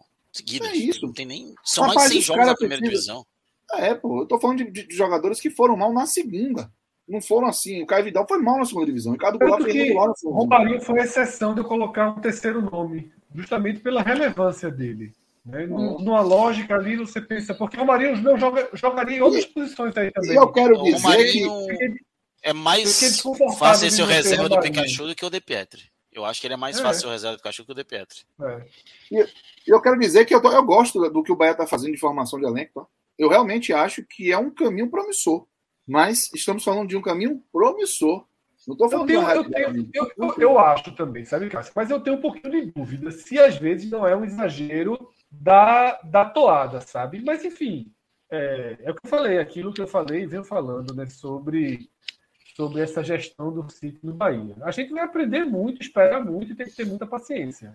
Porque, assim, veja só, eu acho interessante, eu acho a linha interessante, mas se não tem a assinatura do sítio por trás, eu tava, eu tava falando mais do que tu. É porque eu tô não, beleza, mas outros olhos, que assim, veja só, que não é, que não são os olhos de Belintani achando que Biel tem jeito. Certo? Porque para okay. mim são olhos de pessoas que entendem mais de futebol. Mas o caminho, para mim, é esse. Sempre foi. E uma das coisas mais críticas que eu fiz quando o Belintani era presidente do Bahia era ele querer buscar um Clayson para chegar apresentando um, um, poder de fogo financeiro, montando um time cascudo, e esses jogadores normalmente não dão certo aqui. Eu acho que o perfil do Bahia não é esse que o Belintani estava apostando. É esse que o City está apostando. É o que eu penso. Então, chegou, se chegasse Canu, é, é, Biel, Kaique, Davi Duarte, sobre o, o, a gestão Belintani, eu concordo com você que a percepção ia ser desconfiada. Ia ser desconfiada. Mas eu, estou falando por mim, ia me sentir muito mais confortável com o que estava sendo montado do que quando eu vi chegar Cleison, do que quando eu vi chegar Rodriguinho, do que quando eu vi o Bahia botar 4 milhões e meio Fernandão de volta. Eu acho que Cleison faz um pouquinho. Segunda vez que eu escolho, porque eu acho que Cleison faz um pouquinho essa linha. Faz um pouquinho de quê? dessa linha atual. Cleison era novo não. quando chegou no Bahia. É, eu não acho que Cleison não, é dessa não, linha. Não acho. Não é acho. Tinha tido duas temporadas, eu acho. É... é porque tinha atingido outro patamar. Mas eu acho que a ideia do Bahia, a ideia do Bahia era, era dar uma salva, é tipo, ó, aquele jogador ali tem um enorme potencial de venda, mas tá mal. Eu acho que é diferente Total. dos outros. É a segunda não, vez que eu discordo de Cássio. Se o Bahia contratou 40%, pagou 40% do Bahia. O que o Bahia fez com o Cleiton foi tentar dar uma resposta a Arthur Vitor, que tinha saído, e o Bahia estava com poder de fogo. Aí Arthur Vitor saiu e correu para contratar alguém para botar no lugar. Um cara que vinha mal, isso que eu quero dizer, é um cara que vinha mal. Ali eu achei que o Bahia tentou dar um tiro de olha, o cara vai jogar aqui, vai valorizar e vai vender bem. É, mas eu, ali, ali na, na, no arriar da mala, para mim, o Bahia estava contratando uma grife. Jogador que se deu bem Não, no Corinthians. Isso, era grife, velho, era grife. Tanto ficou todo mundo empavorosa quando vai no seu Cleison. É, eu tenho uma visão diferente de Cleison. Você botar uma camisinha do Corinthians, meu irmão, um jogador, jogador bater três bolas, aparecer três vezes na Globo, com o melhor jogador, com não sei o que, ganhar um título, lascou. O cara vir pra cá. E, e, e Cleison nunca foi um jogador extremamente considerado e elogiado por suas capacidades técnicas. Pois é. Ninguém abriu uma live para é. dizer que Cleison é o bota 10, bota 11 que vai carregar o time. Sempre foi um dentro do Corinthians foi um operário. Dentro do Corinthians, Cleison era um operário que o Bahia pagou. Está, pagou status de craque. Isso, exatamente. O Bahia pagou, para a época do Bahia, pagou status de craque para um operário do Corinthians. Enquanto nenhum desses, é, se, é o, se é o Corinthians hoje anunciando o Kaique, se é o Corinthians, lógico, dentro já do encaixe lá que o Corinthians tem. Todo mundo ia estar tá elogiando mais. Se é o Corinthians anunciando Acevedo, se é o Corinthians anunciando o Christian, todo mundo ia elogiar. Né? Porque são joga o, o Christian, por exemplo, é um jogador em alta. O Bahia, né? e aí é um, uma, uma contratação que não se concretizou por uma questão física, né? uma avaliação física do Bahia. Mas é um jogador em alta. Em alta. Acevedo é um jogador de, de reconhecida capacidade técnica. Kaique, capa, reconhecida capacidade técnica. Cleison nunca foi reconhecido por sua capacidade técnica. É um cara de força, de explosão, de ajuda ao time. Ele, é, é Cleison fazia isso no Corinthians. Não, bota 10 que Cleison resolve. Nunca foi.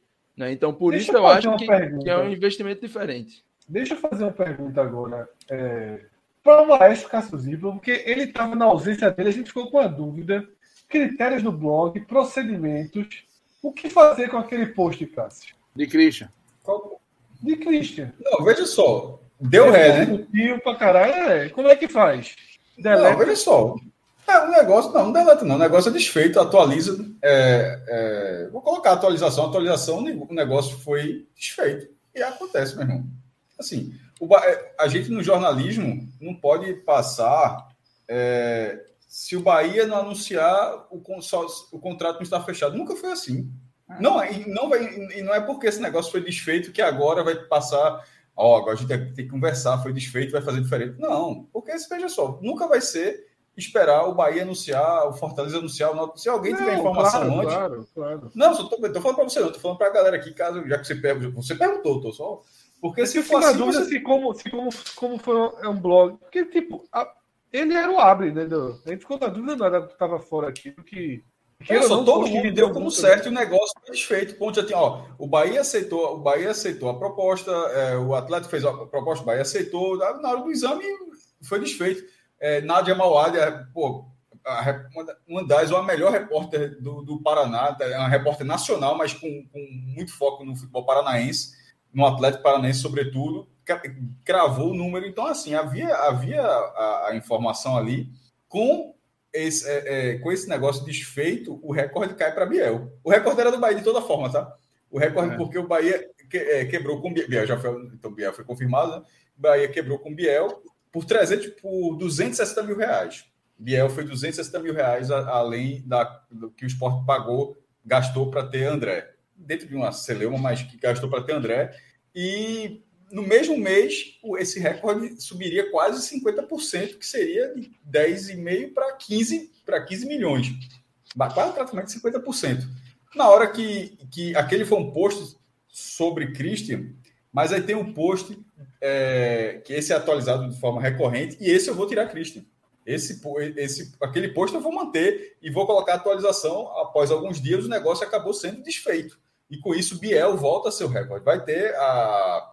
a eu vou fazer isso agora, tá? Vou botar aqui, vou botar aqui a galera que tá no F5. Eu, eu já que você está falando, Fred, eu vou estava até fazendo aqui, vou fazer isso agora. E no, e no, no levantamento de fato, onde tem lá as compras milionárias, o Bahia perde. E com isso, como o, o Fortaleza comprou o jogador do Colom, e aí o Fortaleza, que, que anunciou o jogador dando os valores, então o Fortaleza passa a ter, de novo, mais compras milionárias do que o Bahia. Inclusive, aproveitando, já que esse foi tema da semana passada, e, so, e ainda sobre esse tema, o Bahia deu um passo para trás, tá? Tem os, os, as benesses e tem os contras também. O, o Bahia foi o pioneiro aqui no Nordeste a, a ser um clube mais transparente. A gente, a gente bate nessa tecla há muito tempo, a gente adora aqui no, no podcast esse tipo de coisa, faz o posto dos balanços, é, dos orçamentos, essa coisa toda. E o Bahia passou a ser um clube de ignorar cifras. Assim, isso, isso eu achei muito ruim. Beleza, foi é, um novo modelo, é SAF, tal, tal, tal, mas é, alguns, sei lá, os conselheiros vão ter acesso, sei lá se vão ter acesso a vida toda, sei não se vão ter, não. A galera está desconfiando muito que nesse esse tempo todo aí de Bahia para frente, daqui a dois anos eu duvido que o cara vai, vai, vai, ser, vai ser. Acho que daqui a, em pouco tempo isso não vai ser um número muito acessível, não. Enfim, vai ser normal vai... empresa, viu? Vai ser normal clube empresa. Não acho é, que isso vai, vai ser muito comum, não. Vai, vai Quando ser associação, que você deve mais é, é, satisfação aos sócios, aos conselheiros. Agora, como empresa, o Bahia assim vendeu a última instância do amor à camisa, né? Os sócios é, passaram a última instância do amor à camisa que, que restava no clube, que é a gestão do futebol, porque o presidente, o, conselho, o executivo, geria com amor ao clube. Podia gerir bem ou mal, mas com amor ao clube, e tinha uma prestação de contas a dar a quem elegeu. No caso de, de, de SAF, eu acho muito eu difícil. Acho que vai né? continuar existindo também. Eu, eu, veja só, eu acho que vai continuar existindo a prestação. Tem que existir a prestação naturalmente, mas eu acho que vai ser é, um número onde você vai precisar abrir mais links até chegar nele. Tipo, não vai ser o Fortaleza dando uma tuitada para milhares e milhares de torcedores. Oh, a gente pagou, é, adquiriu os direitos econômicos, pagou 200 mil dólares e contrata a Não, não vai ser assim, não, vai ser assim. Não, tá lá, pô, pode entrar lá, vai lá em transparência, depois clica um link, clica outro, clica outro, lá no quinto clique, aí depois vai aparecer um PDF com 50 páginas, aí lá no meio vai ter uma linha, ó, a gente pagou X. Aí tá, vai estar presente, mas eu acho que nisso vai dar um passo para trás. É uma pena porque foi pioneiro nisso. E que, assim, mas é um modelo novo de SAF. Não sei se em algum momento, de repente, vai passar a ser uma, uma regra de ser, ser mais claro dessa forma, mas foi uma coisa que eu lamentei, porque já estava até acostumado. Já era uma, já, já, tipo, o Bahia já não era um problema. E, e ainda sobre essa questão de, de, de, de clareza, teve um outro passo para trás geral. Por exemplo, a gente virou, já está em janeiro, e basicamente, assim, só Fortaleza divulgou orçamento todos os outros clubes, embora tenham tido um mês, porque a, a temporada do futebol brasileiro acabou mais de um mês. Teve a, dezembro foi só de Copa do Mundo, acabou em novembro, na verdade, acabou na primeira semana de novembro. E assim, o orçamento que é uma que, é, que faz parte da, na, na, no certificado de, do, do, da licença de, de, clubes da CBF é o item 34, acho que são 37 itens, e o 34 é você tem que apresentar orçamento. Todo mundo largou, meu irmão. assim, o... não, depois eu vou ver, é. reunião é. e tal. Enfim, só eu... Fortaleza, só Fortaleza publicou. Se, eu se acho outro, que essa se questão aí... saiu assim nesses dias, eu não vi, não. Eu acho que isso só vai assim voltar a, a ser próximo de como era o Bahia antes de ser SAF, se por um acaso uma liga foi instituída no futebol brasileiro e essa liga ela exigir isso, né? como acontece na La Liga. A La Liga, tanto os clubes associativos como Barcelona e Real Madrid, quanto os outros que são empresas, precisam prestar contas e o fair play financeiro é controlado, inclusive, pela Liga. Assim, então, por isso que Messi, inclusive, não pôde renovar com o Barcelona naquele período. Então, é, eu, eu, assim, eu penso que só dessa forma que a gente vai ver aquele nível de detalhamento bacana de novo no Bahia. Senão, eu acho que vai passar a ser algo mais arrazoado, a grosso modo, como está dizendo aí. E eu concordo. Era o muito maior exemplo atual é do Bragantino, tá? O torcedor tem que cobrar, sempre bate na tecla. O balanço do Bragantino é inacreditável. Assim, é, são números ali e tal, assim, né? Não é, mesmo tendo uma empresa gigante por trás, mesmo sendo assim, não, é, não é um balanço muito elogiável, não. Não, não, não. E o torcedor do Bahia tem que cobrar, tem que cobrar. É, vamos ser sinceros aqui. Hoje a gente está nessa questão da SAF, que a gente sabe muito bem. É, tá, tá todo mundo na lua de mel até agora, é, mas o torcedor do Bahia tem que cobrar. Porque pode dar muito certo, mas também pode dar errado. E o torcedor do Bahia tem que saber para onde esse dinheiro está indo. Porque o City não está fazendo nenhum favor ao Bahia. O, o, grupo City, ele comprou ali aquela parcela do Bahia, mas ele, ele vai lucrar com isso. Ele vai lucrar, ele se aproveita do tamanho do Bahia, que o Bahia de hoje, 2020, de 23, 2022, época da compra, é maior do que o Manchester City de 2007, quando ele comprou. Então ele deve respeitar o torcedor do Bahia, os milhões de torcedores do Bahia. Mas não tem obrigação, né? Essa é a questão. Não tem obrigação mas o torcedor deveria ficar pensando, porque é, a gente sabe muito bem o que acontece quando clubes e empresas é, fazem, é, mexem com milhões e milhões e milhões e o torcedor não fica de olho, né? O Bahia, o torcedor do Bahia sabe como é, inclusive, né, Cássio? Então o torcedor do Bahia ele tem que olhar, não é porque é o grupo City que se pensa que é uma empresa séria e tudo mais, que a gente é, tem que fechar os olhos e aceitar tudo que vem. Eu acho que o torcedor é, devia realmente estar tá pedindo, sim, saber de onde vem esse dinheiro, para onde vai esse dinheiro, é, até porque ele é um consumidor desse produto, desse clube. E essa então, parceria essa é, é muito longa, pô, não é uma parceria que acaba, Lucas. Ó, em 2028 resolve. Não, pô, é parceria, veja o cara comprou, é. você pode ficar, meu irmão. Aí pode morrer e tá lá, o Bahia tá. Eu acho que o torcedor do Bahia. Eu acho que o torcedor do, o torcedor do Bahia ele vai poder se manifestar e o Grupo City vai, evidentemente, se preocupar com algumas questões do torcedor do Bahia, mas no que diz respeito a, ao resultado e à preservação do, dos signos do Bahia. Essa parte da grana, irmão, eu acredito. Um, eu acredito que o torcedor do Bahia não vai ter força mesmo que queira se organizar para fazer qualquer cobrança. E segundo, que conhecendo o perfil, dando uma generalizada assim no torcedor, ele quer bola na rede.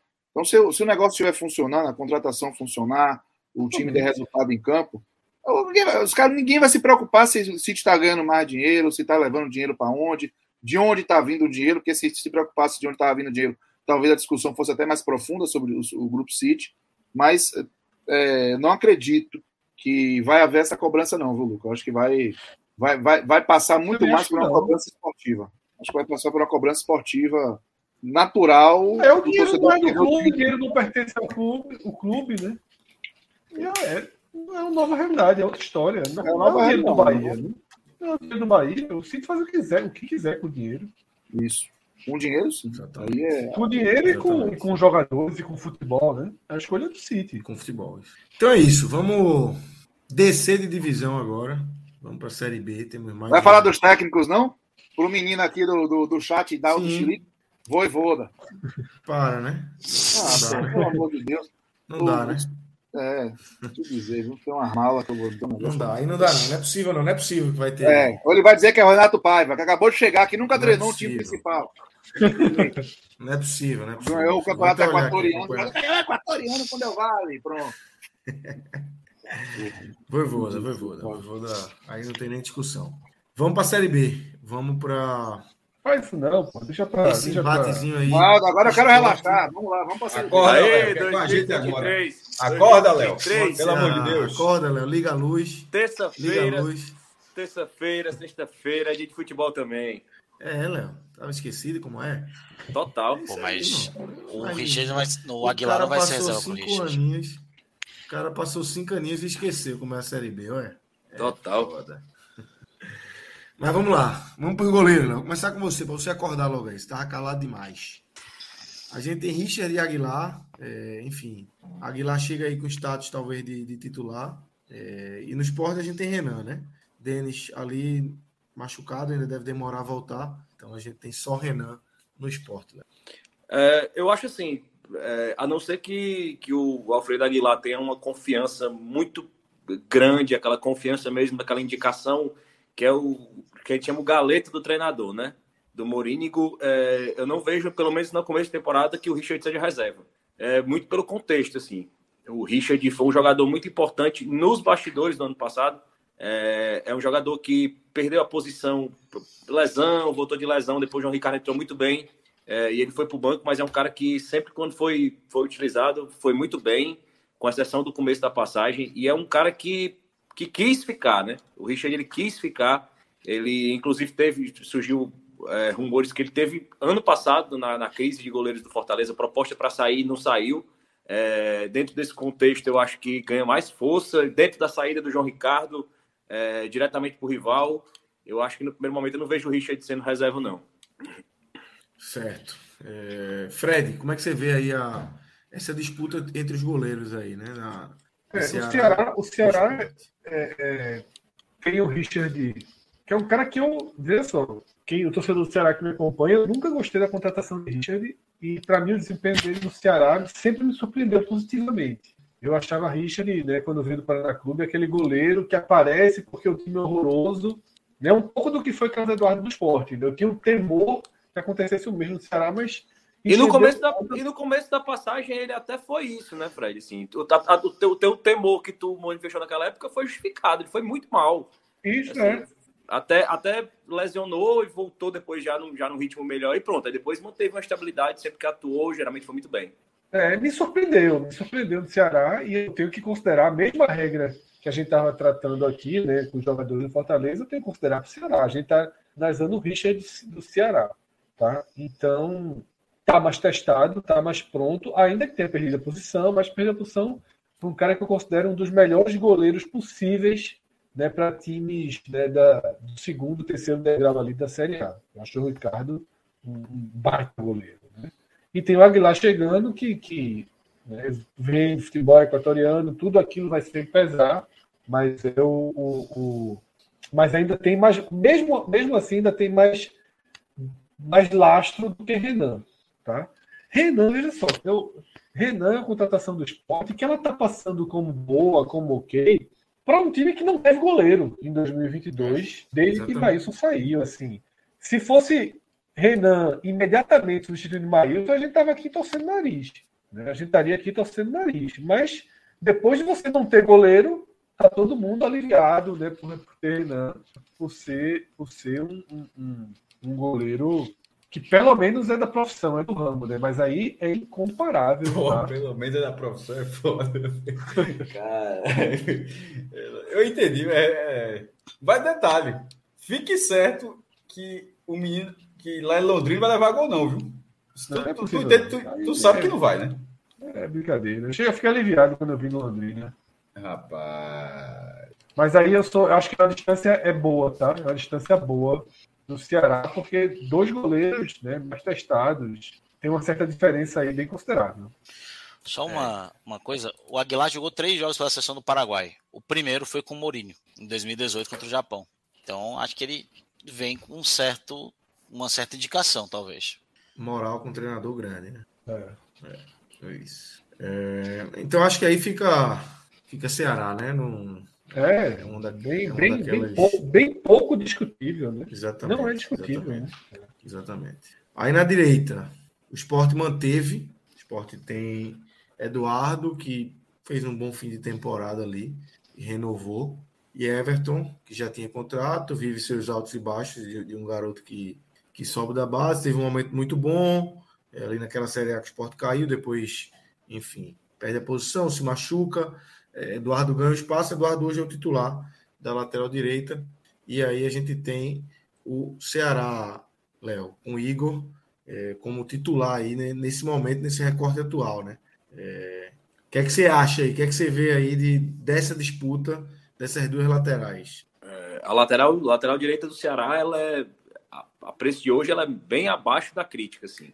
É, o Igor surgiu no Curitiba como uma promessa, é, veio para o Ceará assim no momento de desespero, foi jogado na Série A e foi muito mal, é, muito mal mesmo na Série A.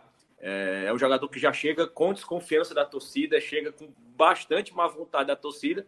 E para disputar de posição tem o Marcos Ítalo, né, o Vugo Buiu, é, que tem muito menos confiança da torcida ainda que o Igor. Assim, é um jogador, é aquele jogador da base que você mantém ali no elenco como terceira ele, opção, porque ele entra ali, ele é, o, é como o Kelvin, ele é sempre nota 5, 6, mas eu acho que o Ceará, para início de temporada, precisa de mais nas duas laterais. O Igor jogou com jogou no Curitiba com o Morínico é, e, e vem treinando como titular, vem treinando, é, inclusive no treinamento de hoje foi titular, porque o Michel Macedo não treinou, porque ele tem negociações é, já bem avançadas com o Goiás, é, ele tem um salário relativamente alto para os padrões atuais de Série B, e aparentemente, segundo informações, é que o que está sendo discutido ainda são os percentuais de salário que, vai, que o Ceará vai pagar, que o Goiás vai pagar.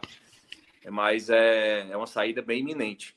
Então eu acho que o Ceará precisa urgentemente ir ao mercado para buscar reforço para essa lateral direita aí, porque eu acho que sequer serve para início de temporada, para você observar.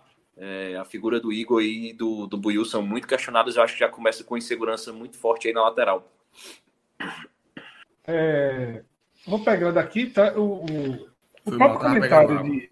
É, o próprio comentário de Léo né, já meio que coloca na obrigatoriedade do esporte ser, ser escolhido aí. Aí você o Ceará vai dizer, porra, Eduardo, horrível, né? E aí vai ser sempre aquela aquela questão de jogadores né, que, que não tem a, é a mesma imagem em todos os clubes. Mas Eduardo é um cara que, que deu conta né, do, do, do recado do esporte. E Everton é um menino que a gente sempre acreditou. Né? Um ano bem ruim ano passado, mas vinha de, de outras temporadas boas. Ele é, era forte na frente, mas não mostrou isso ano passado. É... Não acho que é uma posição que o esporte, que o fato do esporte dizer ah, o esporte é melhor do que o Ceará na lateral direita, mas não faz da lateral direita um ponto forte do esporte. Talvez seja um ponto fraco dos dois clubes. Né? O do Ceará, pela definição do próprio Léo, um ponto fraco, no esporte, um ponto regular, um ponto equacionado. Um ponto equacionado. Eduardo não, não salta aos olhos de ninguém, mas corrigiu os problemas do setor. E Everton é muito, muito estável. Muito estável. Everton, o melhor que ele fez na carreira até aqui foi a Série A. Né? Aquela Série A da pandemia, né? foi 2020, quando ele entrou de ponta e o esporte tinha uma escassez ofensiva enorme. Ele deu conta do recado. Ele até ficou marcado naquele jogo contra o Bahia, que ele fez três gols contra o Bahia e os três anulados. Né? Foi bem marcado, mas foi uma grande atuação dele naquele esporte Bahia. O esporte né, amassou o Bahia, mas ganhou ali. Acho que 1x0, não sei se o esporte chegou. Esquece isso aí, irmão. Pelo amor de Deus. Não, não foi 2x0, gol de bicicleta, Thiago Neves e, é, fez o e o gol do Maidana. É. é, e a gente tem, eu acho também que o esporte larga um pouco na frente aí nessa lateral. A gente vai para a zaga. Luiz Otávio e Thiago Pagnussá, com David Ricardo e Gabriel Lacerda. E o esporte repetindo a sua zaga com Thierry. É, é, se mantendo, né? Teve muita especulação, né, Fred? Muita. Na verdade, nem tanta especulação, mas muita expectativa de que Thierry pudesse sair pelo bom desempenho dele aí na última temporada, é, mas não saiu até agora. É, Thierry Sabino, essa, essa dupla que por muitas vezes aí a gente colocou Samieri, né? melhores do esporte. O famoso Samieri, né? É. Exatamente. É um, uma boa dupla, né? Uma dupla muito acima da média para a Série B, muito acima da média. Arrisco dizer, se o esporte pudesse escolher, não teria essa defesa. Eu acho que se o esporte pudesse escolher, não pagaria mais de 200 mil reais a Sabino para jogar a Série B. Se o esporte pudesse escolher, mas o esporte não pode escolher. O esporte tem um contato com Sabino e Sabino não consegue é, é, hoje ser re, recolocado na Série A, porque só o clube da Série A poderia pagar esse salário para ele. Até houve o interesse, o esporte chegou até a encaminhar uma negociação recente, mas aí né, nosso amigo Lisca deu uma entrevista dando uma cacetada aí, dando, fazendo as críticas a Sabino, mal, desvalorizou o jogador no mercado, mas assim, para a Série B está de ótimo tamanho. Com dois, com dois bons reservas né, da base. Chico, né, que já é acionado há alguns anos, e eu arrisco dizer que sempre dá conta. Ano passado foi muito bem quando entrou. E Rezo, né, que todo mundo já dizia que estava pronto e que pode e que pode que pode jogar. JP não está aqui agora. Quem percebeu, quem está muito atento aí, percebeu que a gente teve uma atualização mínima aí no, no campinho e subiu o de Aju como opção para o lugar de Ronaldo, né? Porque JP falou que, que o esporte, o departamento profissional do esporte enxerga né, a Ju como quinto zagueiro e não como opção de volante. Tá? É, e é um jogador que todo mundo aposta todas as fichas. Agora, para quinta opção de zagueiro vai ser difícil jogar. É, dificilmente então, É, essa é, é, a visão aí. Deixar que, deixar que, que Léo traga a visão aí sobre a, a nova defesa do Ceará, tá? Mas é, é, o esporte está muito bem servido. Eu acho que assim, esse foi um ponto forte do esporte né, ano passado, e eu acredito que tende a ser de novo. Né? Eu acho muito eu vejo muita, muita segurança aí né, nessa, nessa defesa. Não preocupa em nada, né? uma lesão não preocupa, uma expulsão não preocupa. É um ponto, é um porto seguro do esporte para 2023. É isso. Léo. É, no, no Ceará, é uma nova, nova velha zaga, né? É, eu acho que o grande problema dessa zaga aí, é, apesar que para a Série B o Luiz Otávio e o Thiago Pagno Salles, eles realmente são, são no nível é, de confiança bem satisfatório. Agora são jogadores pesados, né? E já de certa idade. O Luiz Otávio vem de uma temporada muito irregular. É, é, um, é o capitão, é o capitão do time na, na temporada passada, mas muito questionado pela torcida, tanto pela atuação é, como capitão, pela atuação em campo, pelas falhas em momentos decisivos. É, mas eu acho assim, em relação a essa zaga do Ceará, eu gosto do conjunto, entre opções, duas opções jovens para o banco, assim, Lacerda com mais de 50 partidas de Série A, é, e é um jogador em formação.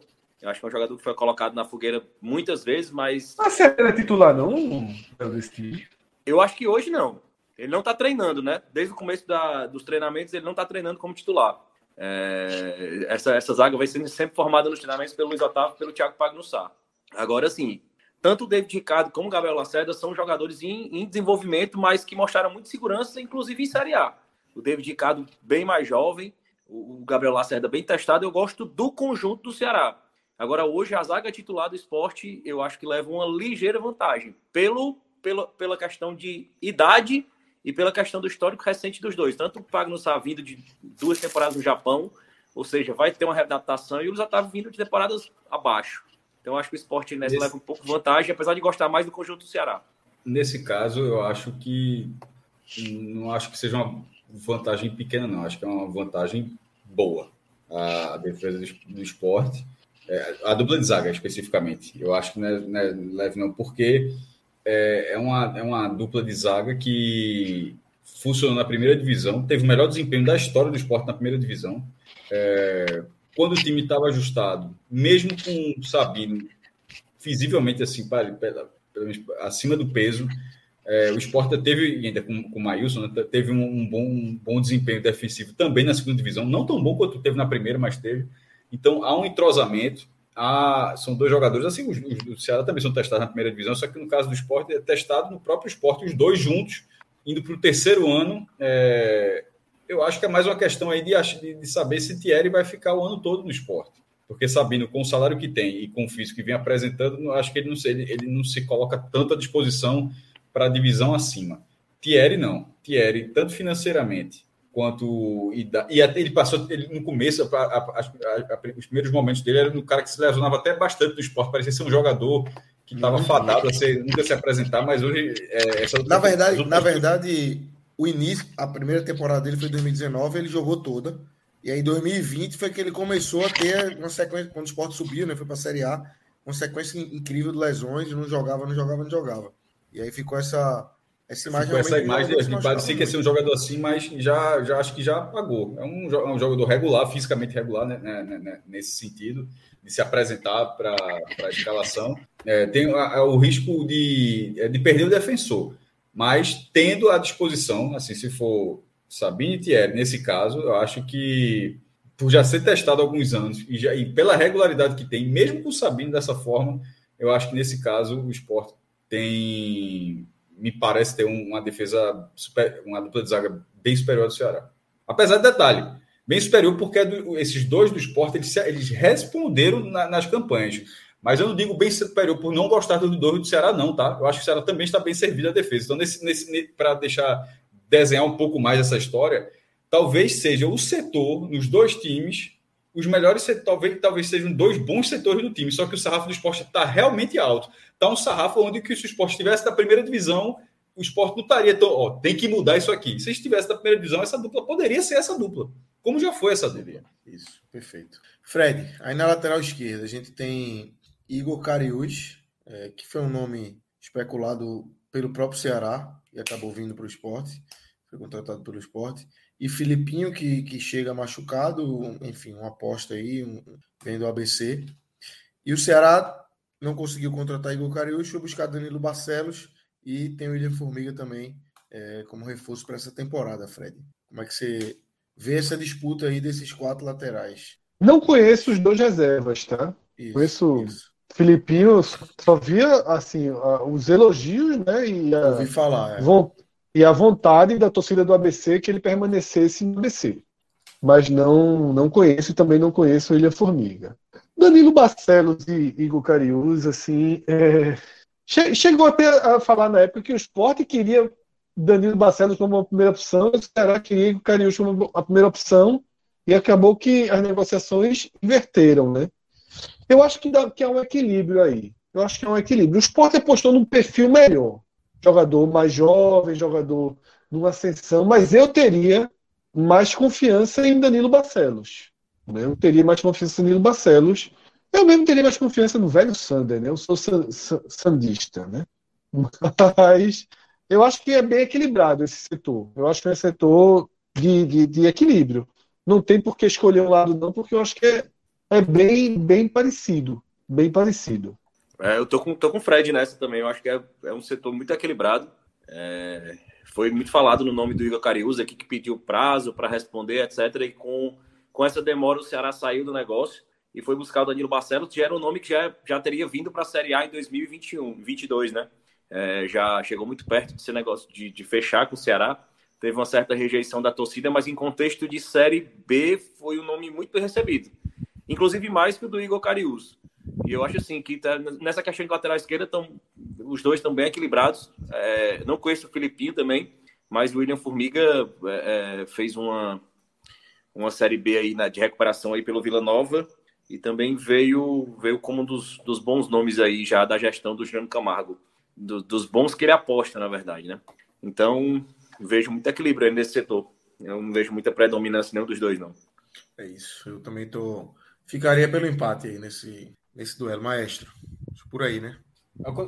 É o contrário do que a gente estava falando da dupla de zaga. Então, enquanto a gente olha a dupla de zaga pronta, assim, ó, que tipo mantendo, mantendo isso aqui, é só ter um encaixe melhor, um ritmo de jogo e assim não precisaria. Nesse caso, eu me parece ainda que dá, dá para melhorar, sabe? Tanto o lado esquerdo do esporte quanto Danilo Barcelo é um cara rodado pra caramba, experiente. Irmão, mas vai ter, vai ter uns cruzamentos, meu amigo, que a turma do Ceará vai enlouquecer. Não tem, não tem como não ter. Porque senão ele não estaria nessa fase, nessa, nessa curva da carreira dele. Vai ter, vai, ter um, vai ter um cruzamento que o cara vai ficar sem entender. Tem um, tem um do esporte que virou, virou GIF, porra, assim, que é, é uma bola que vai bater na um lateral. Chute. É um chute, chute assim, é um negócio. É um jogador útil, um cara que é um bom cobrador de falta, tem a bola parada muito boa, boa. mas que. Operário, operário. Já é. foi jogador do Ceará, não foi, Léo? Já jogou no Ceará, Danilo? Não, não. Não, né? Primeira passagem aqui, não. Pronto, ah, é, bom que, é, bom que, vai, ficar, vai ser algo marcante. É, vai ter o Raivinha, vai ter o Raivinha, mas é, vai, é um cara que eu irmão, vai decidir, vai fazer um golaço aqui, vai cruzar, um, cruzar uma bola na medida, mas vai fazer, não tem como fazer raiva, porra, fez raiva em todo mundo. Vai fazer um raivinha aqui, outro ali, não tem como não fazer. Eu, eu até diria que na dividida, na dividida, se fosse assim, Fred, tu define, eu ia em Danilo, não ia em Bucariori, não. Não, veja só, eu ia, mas nesse caso o sarrafo está muito baixo, é o que eu acabei de falar. Tá, Na tá, zaga, tá, tá aqui. Nesse caso, você pode até. Ah, eu iria Danilo, eu iria também. Escolheria Danilo, mas isso, isso, isso Só por ter visto mais, não saber que tem um poder de definição isso, maior. Mas essa escolha não transforma o nome em um nome ideal. Não, não É só uma escolha. É só uma escolha. Ah, Nesse caso, eu acho lembra... que os dois times tem que dar para melhorar esse setor aí. Uma boa vamos ver se o cara rende, esse cara rende no esporte, sei lá. Matheus aqui do Central da Ilha disse que. Uma boa lembrança é, no 2 a 0 do esporte na final da Copa do Nordeste 2014, Danilo faz um dos gols. Danilo abre o placar da, é. daquele jogo ali. Não, quebra o placar foi Neto Baiano, ele fez o placar. Ah, é, Danilo faz o segundo, exatamente. Faz o segundo, faz o segundo gol. É, daquela, o primeiro jogo da final, né? Aqui na Ilha do Retiro. É, vamos para o meio de campo. A gente tem duas, duas formatações diferentes aí do time agora, a partir daí, né, Fred? A gente desenha. É, a, do Ceará, é, a do Ceará e talvez seja até bom passar lá para Léo começar. Eu, eu não vejo, eu vejo que esse nomezinho vai ser Chay, né, que foi até confirmado hoje, e não Vina, né, Léo? O, o, Ceará quer, o Ceará quer que Vina encontre um destino para para 2023. A gente sempre disse isso. Né? Ceará, a gente né? sempre disse isso, meu amigo. Na primeira divisão paga, na segunda divisão é mais difícil. é foda pagar. Segunda, a gente faz, mas aí faz 200 mil vezes. Mesmo tinha contrato a time, mas assim, ó, é um contrato que só existe com o Ceará na primeira divisão. Não tem saúde financeira que, uma, que seja razoável em ter um salário como esse divina na Série B. É. É, não, na verdade, nem, nem, não tem, né? É uma cláusula contratual de, de regresso ao primeiro valor de contrato, né? 300, não, não é, né? É, não é mantido o mesmo valor. Pelo amor de Deus, continua não sendo. Mas assim, o que eu, o que eu falo sobre série, o que eu falo sobre série B é o seguinte: quando o time cai, é, ele vai ter que ter algumas peças acima da média. Um, um bom goleiro, um bom centroavante e um bom meia. Pelo menos. Um bom zagueiro, um três. Jogadores com sala, padrão salário mais elevado. Às vezes você vai no mercado buscar esse cara. E às vezes você mantém um cara que está no elenco. Assim, eu acho que isso depende muito mais da vontade do jogador do que da questão salarial. Porque Vina, Vina ficando na Série B, querendo jogar, ele é muito acima do, dos outros jogadores da posição da Série B. Assim, ele está num patamar no último patamar. Que poucos a gente coloca igual ele querem jogar. Assim, eu, eu acho assim, partindo da vontade do jogador querer ficar, é, e ele tá treinando, tá, tá, chegou a ver a negociação muito, chegou a ficar muito próximo do Al Nasser. E, e curiosamente a, a, a, negociação do Cristiano Ronaldo influenciou nisso pelo limite brasileiro lá. Léo, deixa, deixa, eu só tirar uma dúvida contigo, que tu falou assim, eu achei muito interessante isso, porque já, a gente já tinha falado tantas vezes e uh, não, não lembro ter escutado isso antes do contrato do cara ser rebaixado também, meu irmão. Eu sou, eu sou dessa linha. É, veja só, dentro de como é o modelo, não pode o, tipo, o time ser. O cara tem um contrato, o orçamento do clube cai de 150 milhões para 70 milhões e o custo permanece o mesmo para todo mundo. É, é, muito difícil, pô. Se, se, se, essa, se essa cláusula do contrato divina é, teve essa previsão, parabéns para a direção do Ceará, viu? porque é algo, primeiro, o jogador ter topado, né?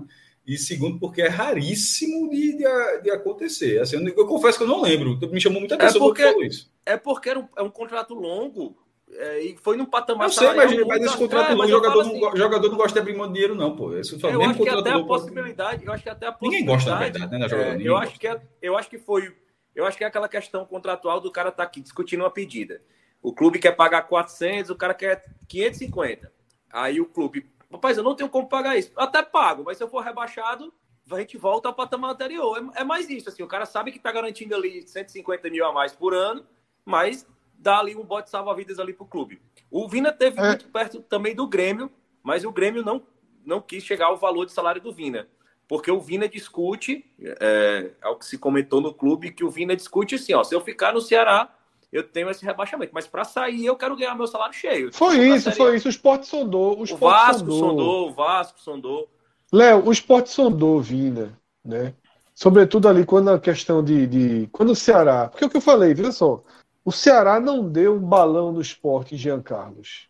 Não deu. Os dois clubes estavam até conversaram sobre, assim, não foi realmente uma saída para Jean Carlos, que, que não queria mais ficar no de jeito nenhum, queria vir para o esporte, mas não teve problema. E o esporte foi ver qual era a divina. E o problema que, a, que acabou acontecendo foi esse entendimento. Porque o esporte cogitou trazer Vina desde que o esporte pagasse o salário do contrato da cláusula de segunda divisão. Uhum. Só que Vina não aceita dessa forma. Ele acha que se ele for negociado, a cláusula dele só vale para permanência no Ceará. Se ele for negociado, ele tem que ter o um contrato. Eu acho até que ele está certo, tá? Eu acho até que ele está certo na, na visão dele. Eu, eu acho é assim, um... eu, eu, que eu acho assim, se ele for negociado por um clube da Série A, faz todo sentido. Sim. Pro da Série B menos, né? É, eu concordo. É, faz todo sentido. Isso. Mas ele não abriu mão, não. Pra, pra... Agora ele vai ficando, ele vai ficando, tá treinando, tá, tá cumprindo com as responsabilidades com o clube, diferente do Richard, né? Richard Coelho.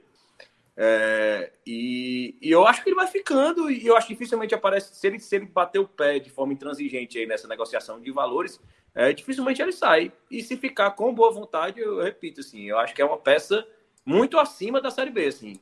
É um cara é, que realmente acima. vai fazer o diferencial. Agora, Existe a chance de ele ficar com boa vontade? Tem. Tem. É, não, essa, não é descartada essa possibilidade. Dentro do clube não é descartada. Da boa vontade dele. É. Acho que, a, acho que a, a, pressão de reta final de temporada ano passado foi muito pesada entre ele e torcida. Eu acho que terminando a temporada vai dando aquela esfriada. E eu não sei, assim, é, é muito incerta a questão do Vina, mas eu não, não estranharia ele ficar, não. Eu também não, eu só não sei, eu estranho mais a boa vontade do que, do que ele ficar. Deixa o primeiro jogo a aí. Bo... A, a, junção é. das coisas. Se ele desiste, é, eu bo... acho que ele quer testar o primeiro jogo. É, a boa vontade eu tenho mais dúvidas. É. Ver a reação da arquibancada. Mas aí Mas o, o, Ceará é muito, muito melhor, né? Nesse setor. Muito melhor, né? Isso. Muito isso. melhor. Sendo quatro, Até porque três, como foi? É, o jogador que o esporte mais gosta desse setor, a torcida do Ceará nem sei qual a imagem exata de Fabinho.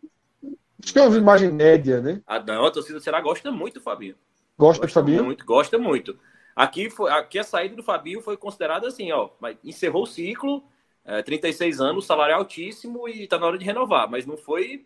A torcida queria que ele permanecesse. Entendi. É, e, mas foi realmente uma questão ele, de encerrar é, o ciclo. Ele aqui é muito, muito festejado, muito querido, né? Foi o melhor aqui jogador também. do esporte da, da Série B, né? No passado. Foi. Aqui também. E eu acho que eu acho que inclusive por essa temporada, em comparando aí o Richardson também que era muito querido pela torcida, é muito querido pela torcida e o Fabinho, a torcida do Ceará ainda preferiu o Fabinho. E nessa nessa dividida de bola aí, é, a torcida do Ceará votaria pelo Fabinho. O Richardson fez uma temporada muito abaixo, assim. É, não, tinha uma ótima expectativa, é, né? Mas foi muito baixo. Né? de fato isso aí. Eu acho que é. pela, pela, pela última temporada, é, mesmo em divisões diferentes, Agora, eu acho que o Fabinho eu acho que já, já, já Richardson, eu acho que ele pode ter um bom ano de recuperação. É, em Série B... Caiu o nível, né? Caiu o nível. É, caiu o nível e tal. É. Ele tem um bom passe. É, é ele hoje é um jogador que é, no Japão ele teve essa característica, assim, é um cara que aprendeu a ir mais à frente com a bola. É, precisa, acho que o, problema, o grande problema dele esse ano foi principalmente em relação a, a, a, ao, ao, grande, a grande qualidade que ele tinha, que era a marcação, né? É, ele, ele veio do Japão aí com um jet lag aí de um segundo, que era a diferença entre o desarme e o cartão amarelo. E ele tá com esse jet lag a temporada toda. Eu acho que quando ele pegar esse, essa adaptação ao fuso horário aí, ele, ele volta a ser o que ele era antes. É. É isso. Mas essa duplinha aí... Vina e Giancarlo, o Chay, e Chay, assim, Chay foi outro. Pronto, o jogador. É engraçado que o Sport Ceará eles fizeram o mesmo mercado, assim, né? Começaram com os mesmos jogadores tal. É, é, o Sport cogitou muito o Chay. Mas não, não, não, aí não foi uma dificuldade da negociação do Sport. O Sport escolheu. É, né, era Chay ou Jean Carlos, o Sport optou por Jean Carlos. E depois que Jean Carlos é, é, não fechou, o Sport não quis mais pensar no perfil de Chay, foi atrás de Jorginho, que era um patamar salarial acima dos dois, tá? Jorginho é um jogador mais caro do que, do que Giancarlo, não sei exatamente do que Chay, mas o Sport é, é, optou por. É, o Sport optou, é Série A, né? Giancarlo é um jogador que estava na, na, Série B, não, não joga Série A há muitos anos, né? É... O, o Chay, assim, informação do Passinho no grupo, né? O Chay ganhava 220 mil reais no Botafogo. É. E o Botafogo. É, é, é, e vai ser dividido o salário, né? O Botafogo vai pagar uma parte do salário. Acho que o Chay vai sair por cerca de 90 a 100 mil pro Ceará. Aí tá ótimo. O Aí jogador tá, tá encarando como isso. O próprio jogador, quando chegou aqui, ele veio, veio de carro. Veio, chegou aqui na quinta-feira, veio de carro do Rio de Janeiro. Questão de problema de transporte. Do, vai provavelmente ter problema ah, de transporte tá. com o animal de estimação dele. Ele queria trazer um ah, cachorro, tá. algo desse tipo. E ele chegou e, e ele, para todos, ele é bem aberto em dizer que está encarando essa oportunidade como um, uma volta por cima na carreira, que acha que vem bem abaixo e, e, quer se retornar, retornar ao patamar que ele tinha antes, e viu isso como uma oportunidade. Eu acho que, inclusive, ele chega com essa noção que, que no primeiro momento, ele vem para ser reserva, até porque o Jean Carlos é, é, aquelas coisas, a torcida do Ceará, tem jogador que a torcida do Ceará olha para ele, eu quero esse cara, eu quero esse cara, eu quero esse cara, e o cara já chega com um tapete vermelho. Assim, o Jean Carlos é um desses, assim. Há dois anos que a torcida do Ceará fala do Jean Carlos, Jean Carlos, Jean Carlos. E eu acho que ele já chegou quase com esse status. Acho que você vê até pelas próprias redes sociais do clube, assim, ele tem sempre muito destaque. E eu também não, eu vejo o Chay mais como, como o próprio Pacini definiu, que acho que ele, ele vai ajudar muito o Ceará na Série B como aquele reserva que sempre entra. Assim, eu não vejo eles dois jogando junto, não. Acho que vejo o Chay mesmo, a, a não ser que entre e arrebente de cara, assim, realmente. Mas se já... vir a sair, se vir a sair, abre espaço para os dois juntos, né? É, talvez. Talvez. Aí a gente vai para o ataque. É, Ceará a gente tem aí Eric, Caio Rafael. Tem só um ponto, também, só um né? ponto, só um ponto, Lucas, antes de ir para o ataque. É, só um ponto. É, deixando claro que, que, que o esporte, eu não acho que, que tá ok os volantes, não, né? Precisa de contratação no setor, tá? Precisa de contratação. Não tem esse desenho de Ronaldo começar o ano como titular, até porque a renovação dele, o esporte ficou até pensando se queria, se não queria, né? Levou em conta várias outras coisas para Renovou um ano ou, ou, mais? Oi? A renovação foi um ano ou foi mais? Eu nem sei, nem sei. E, e, e, precisa de um volante. Porque eu também não vejo o desenho, que algumas pessoas veem o desenho de Matheus, do time jogar com Fabinho, Matheus Vargas e Jorginho. Eu acho que assim, para Pernambucano, para algum jogo da Copa do Nordeste, ok, mas não sei se na Série B. Jogo, né? É, você teria mas essa, ele, essa... Mas, é, mas o Matheus Vargas fez muito essa função aqui. É, ele, ele vindo mais de trás ali, jogando nessa, nessa posição aí. É porque, é fica, cara, porque Fabinho é, teria que virar o primeiro, né? É meio de, ele, ele é o cara que tem, Fabinho, é, né? ele tem, ele tem um bom ponto de é. marcação, Matheus Vargas. Agora. Não sei, acho que vai ser útil. Para a Série B, eu acho um jogador bem. Não, eu também acho. Um jogador chato para a Série B, assim, cara de jogador chato para a Série B, assim, aquele jogador que fica no. Veja, nós estamos falando dos dois melhores elencos da Série B. É importante deixar claro isso nesse momento. Possivelmente são os dois melhores. Se sair, vai dar certo. Né? Se o Ceará vai conseguir deixar sua crise só no extracampo. É, os, dois são questões que a gente... os dois têm outra particularidade, né? São dois são os dois melhores elencos da possi os, possivelmente os dois melhores elencos da segunda divisão de 2023, mas com quase metade da tabela sem público. Isso vai, meu irmão, isso vai fazer muita diferença. Mas eu acho que recupera uma parte. Eu acho que ele recupera irmão, só, o do Ceará aumentou, viu? Assim, veja só, o Ceará foi pro julgamento aumentou. Então, assim, sei não, velho. Tenho essa certeza toda, não. Eu acho, mas não, não é certeza. Eu falei, eu acho, né? Eu acho que ele recupera uma parte. Repetido, o Ceará aumentou. Foi pro segundo julgamento piorou. Sim, mas aí depois, quando estiver chegando perto, pede uma parte em cesta básica, né? É isso, é isso. Eu acho que isso é proporcional, sobretudo pro que foi o Grêmio, né? É absurdo. Se você botar o Grêmio do lado, é absurdo, né? É. Você botar o Grêmio do lado é, é um completo absurdo. Mas é isso, acho que foi no futebol, é, futebol manager é, que fizeram é, tipo o, que o, o, FIFA fez da Copa do Mundo. Acertou, inclusive, né? Acertou que a Argentina ia ser campeão, acertou os últimos quatro campeões: 10, 14, 18, 22. e colocou, o, é, e no caso disso aí, não do FIFA, mas do FM, é, tá, o Ceará como campeão, o esporte como vice, e o Vitória subindo também.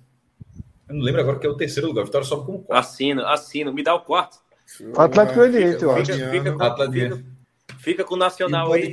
Ah, é, foi analisar a tabela, parece que perdeu o ponto com Londrina, viu, Fred? Queria dizer isso não, mas... a estrelinha de prata do Ceará vai ser em cima de um tropecinho da turma no Londrina. Diga nada. Caso Eduardo é, assina o quarto. Assina o quarto.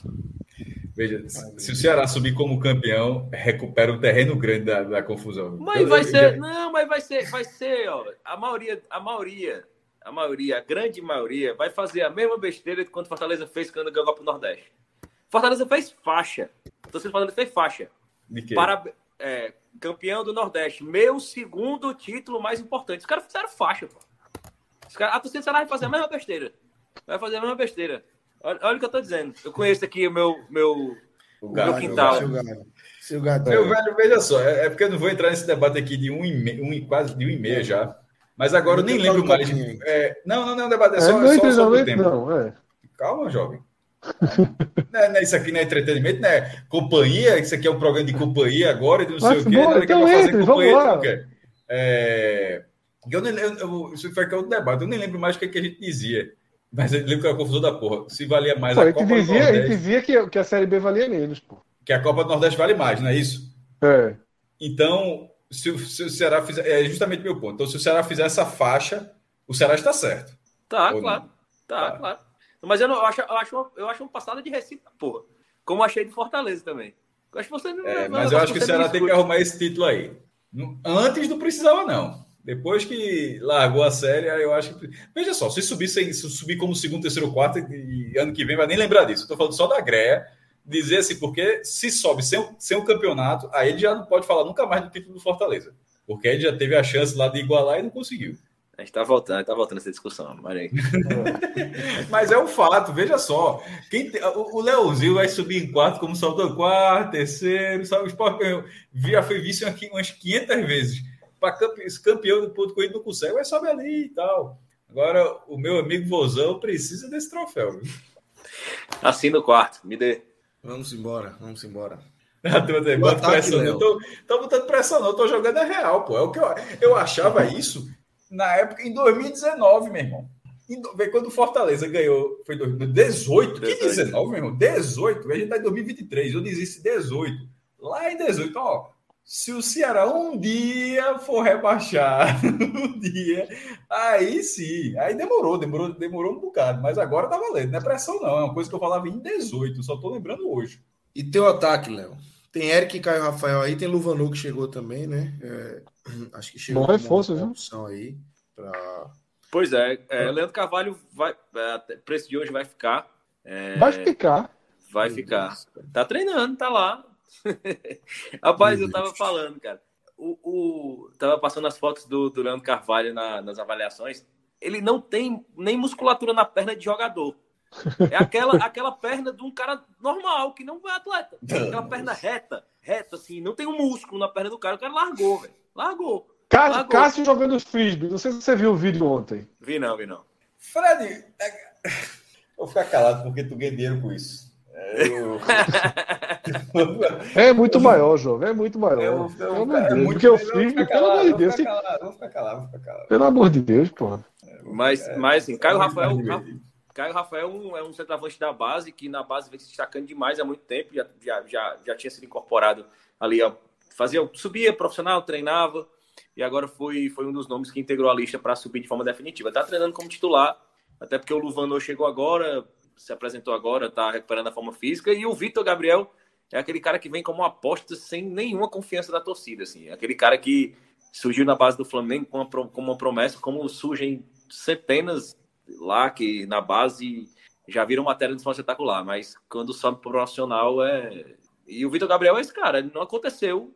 Ele terminou como reserva do Juventude é, na Série A, assim, é um cara que não, a, a, não ser que aconteça. E assim, é aquele cara que até o, não lembro quem foi que comentou nos podcasts do Ceará. É o cara que, se, na melhor das hipóteses, se ele der o lampejo da carreira dele, na primeira temporada o Flamengo arruma uma venda para ele para se livrar do prejuízo. Assim, o Flamengo claramente já considera ele um prejuízo. Assim, é um cara que já vem de vários empréstimos, acho que isso valoriza muito o jogador.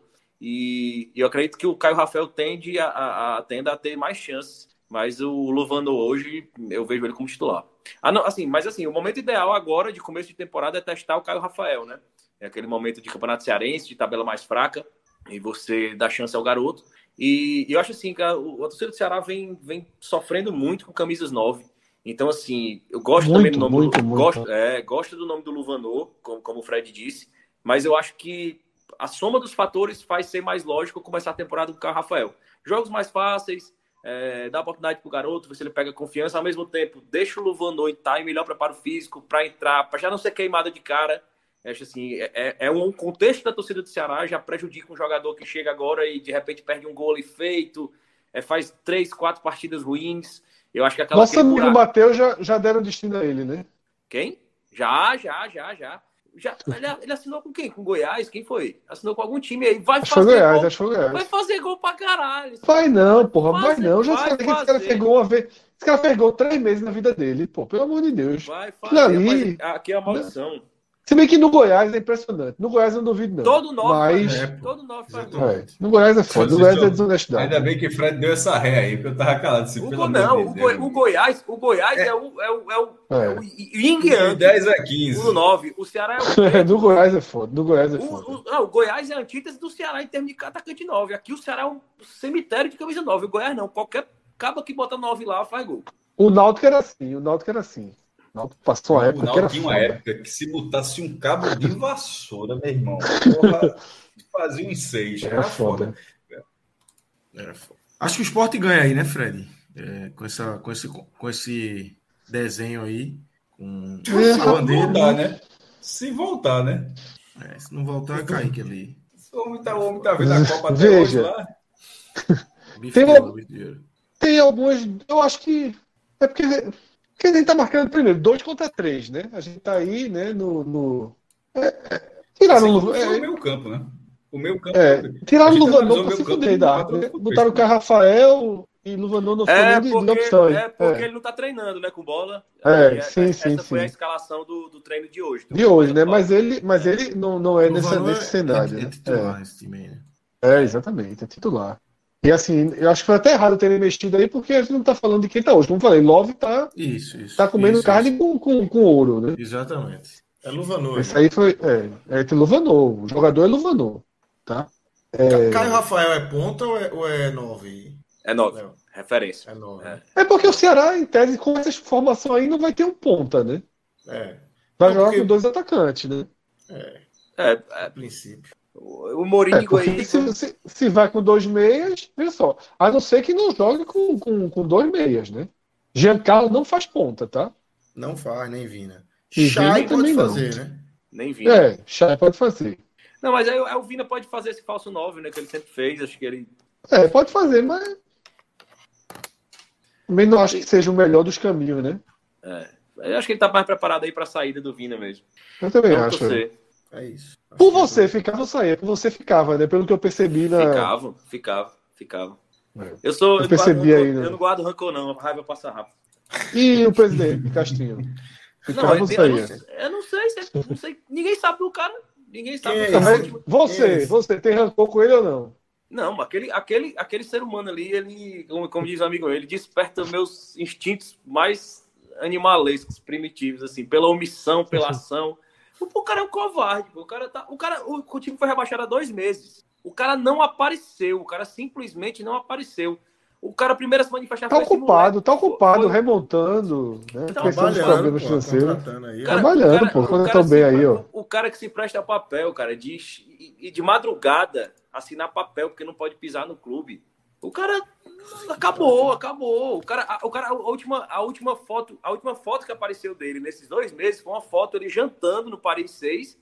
E a cena é tão patética, ele tá conversando e a esposa dele tá olhando por trás de, uma, de um tampão, assim, aquelas divisórias, olhando assim como se tivesse com medo de ver alguém, cara. Ele, o cara não anda na rua, ele não tem vida social. Mas então você, é... você guarda o rancorzinho. Você pra, não esse, cara rancor, mas você guarda o rancorzinho. Eu não vou dizer a palavra como. que eu guardo, não. Assim, é, é, muito, é muito maior que rancor. Por isso que eu digo, é, é desperta o pior de, de Castrinho, coitado de Castrinho, desperta o pior de mim. Russas, viu? Desperta o pior de mim. Sinceramente. Se aqui em Russas, tá lascado. Faz desperta o pior de mim. Mas é eu isso, acho, eu acho, é, não consigo cravar o esporte melhor aí não, tá? Muita dúvida sobre Juba, né? Muita dúvida sobre que Juba a gente vai ver. É, Lamandeira, sou, sou mais, bem sou... ano passado. Mas, assim, bem. eu acho equilibrado. Equilibrado. Mas um não precisa vencer o outro ainda, não, meu irmão. Precisa vencer não, não, outros, não, outros 18 times, assim. Então, assim, uhum. nesse caso, é... ele está fazendo um. Assim eu... como foi Ceará, Ceará, Fortaleza e Bahia. Assim, né? O campeonato não é contra o outro, não. É só porque os, um, os dois estão na primeira e esse aqui, esses dois estão na segunda. Mas para o campeonato, nesse caso agora, para a segunda divisão, acho que são dois times bem competitivos. Pô. Assim, é, são dois times que, é, na, na, primeira, na segunda divisão do ano passado, que é, o Ceará não estava mais que o esporte disputou, tinha uma cavalaria muito grande ali para você buscar para você buscar alguma coisa. Desse ano, é, é uma frustração, é uma frustração no subir. É enorme, enorme. enorme. É, e, e eu acho que em 2022 foi ali no final, deu uma farrapada ali, o goleiro deu uma farrapada violentíssima, a torcida, aquele, aquele vando lá, é, avacalharam, que ainda prejudicou até o time esse ano. E, e aconteceu assim, numa fagulha de que o esporte poderia ter subido, mas foi um campeonato bem regular. E um campeonato difícil, com um time com muito mais recursos. Esse agora, o esporte não é um time com muito mais recursos do, que os outros, mas é um time com muito mais capacidade até para receber jogadores do que outros clubes. A, a tal da vitrine existe no futebol. Na hora que tiver alguém precisar colocar um jogador ali para ganhar ritmo e tal, o cara vai buscar ó, quem é que está bem na segunda divisão, quem é que tem uma camisa, quem é que tem um, time que dá uma audiência maior. O esporte preenche, preenche esse requisito, o Ceará preenche esse requisito, o próprio Vitória, que a gente estava abordando aqui, preenche isso também, numa escala um pouco mais baixa, porque está subindo a terceira divisão, tem, tem lá os ajustes que precisa fazer o Vitória. Mas assim, o campeonato 2023 é uma largada, eu acho promissora. Dá, dá errada do jogo, mas assim, não vou dizer, não vou olhar esses dois times e, falar, e dizer que. Porque já aconteceu. Né? E, e, vai lá e meu amigo, com isso aqui não vai para frente. Não, vou dizer agora. 3, é, já virou a madrugada, 3 de janeiro. Assim, pode dar errado, pode, mas eu acho que a, a chance de dar certo é muito maior nesse momento. Mesmo sendo cedo, o campeonato sendo lá, depois já começa quando, meu Deus, acho que começa em abril, final, metade de abril já começa a segunda divisão. E assim, pode ter alguns ajustes, pode se reforçar daqui para lá, mas hoje eu acho que é, um, é uma largada muito boa para essa temporada e para os adversários que, que esses times terão nessa temporada. Em especial, se considerar é, se, se o Ceará vai ter o Vina e que Jorginho o esporte vai ter. Acho que essas duas peças é. aí são um ponto-chave desses dois elencos. Assim. Se o Ceará tiver um Vina querendo o jogo e se o esporte tiver o Jorginho é, com ritmo, com rodagem, com, é, com jogo, assim, tendo sequência, eu acho que isso coloca esses dois elencos no patamar. Vai ter sequência que não tem nem o que fazer, meu irmão. Ele, eu... se ele quiser. Não, se não jogar, vai, vai. Se, se não jogar bem, vai, vai ter, entrar Matheus Vargas. Ele precisa ter, precisa jogar. É, porque são justamente dois perfis completamente diferentes.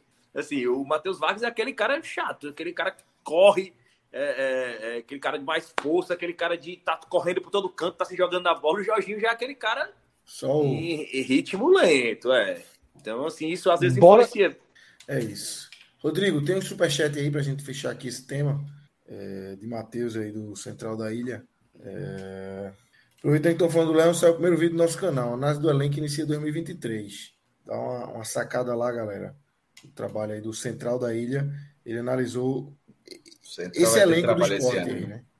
Vai. Propaganda, propaganda, gastou pouco para fazer a propaganda. Viu? Não, mas achei honesto. Achei, achei, achei Não, honesto. total, total. Perfil legal, tem, tem o apoio da gente aí.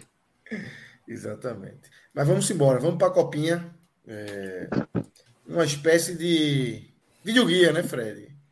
Uma espécie aí da gente trazer. Ah, é um mini, né? Um mini. Guia que a gente um vai mini, mini. Teve, teve vinheta não, Rodrigo? Teve vinheta não? Foi sem vinheta ou foi? Foi sem vinheta, foi no. Foi Ô, o Rodrigo tinha feito uma vinhetinha, bicho, uma transição. Ele não botou, não. Cadê, Rodrigo? Bota aí, porra. Mostra o teu trabalho.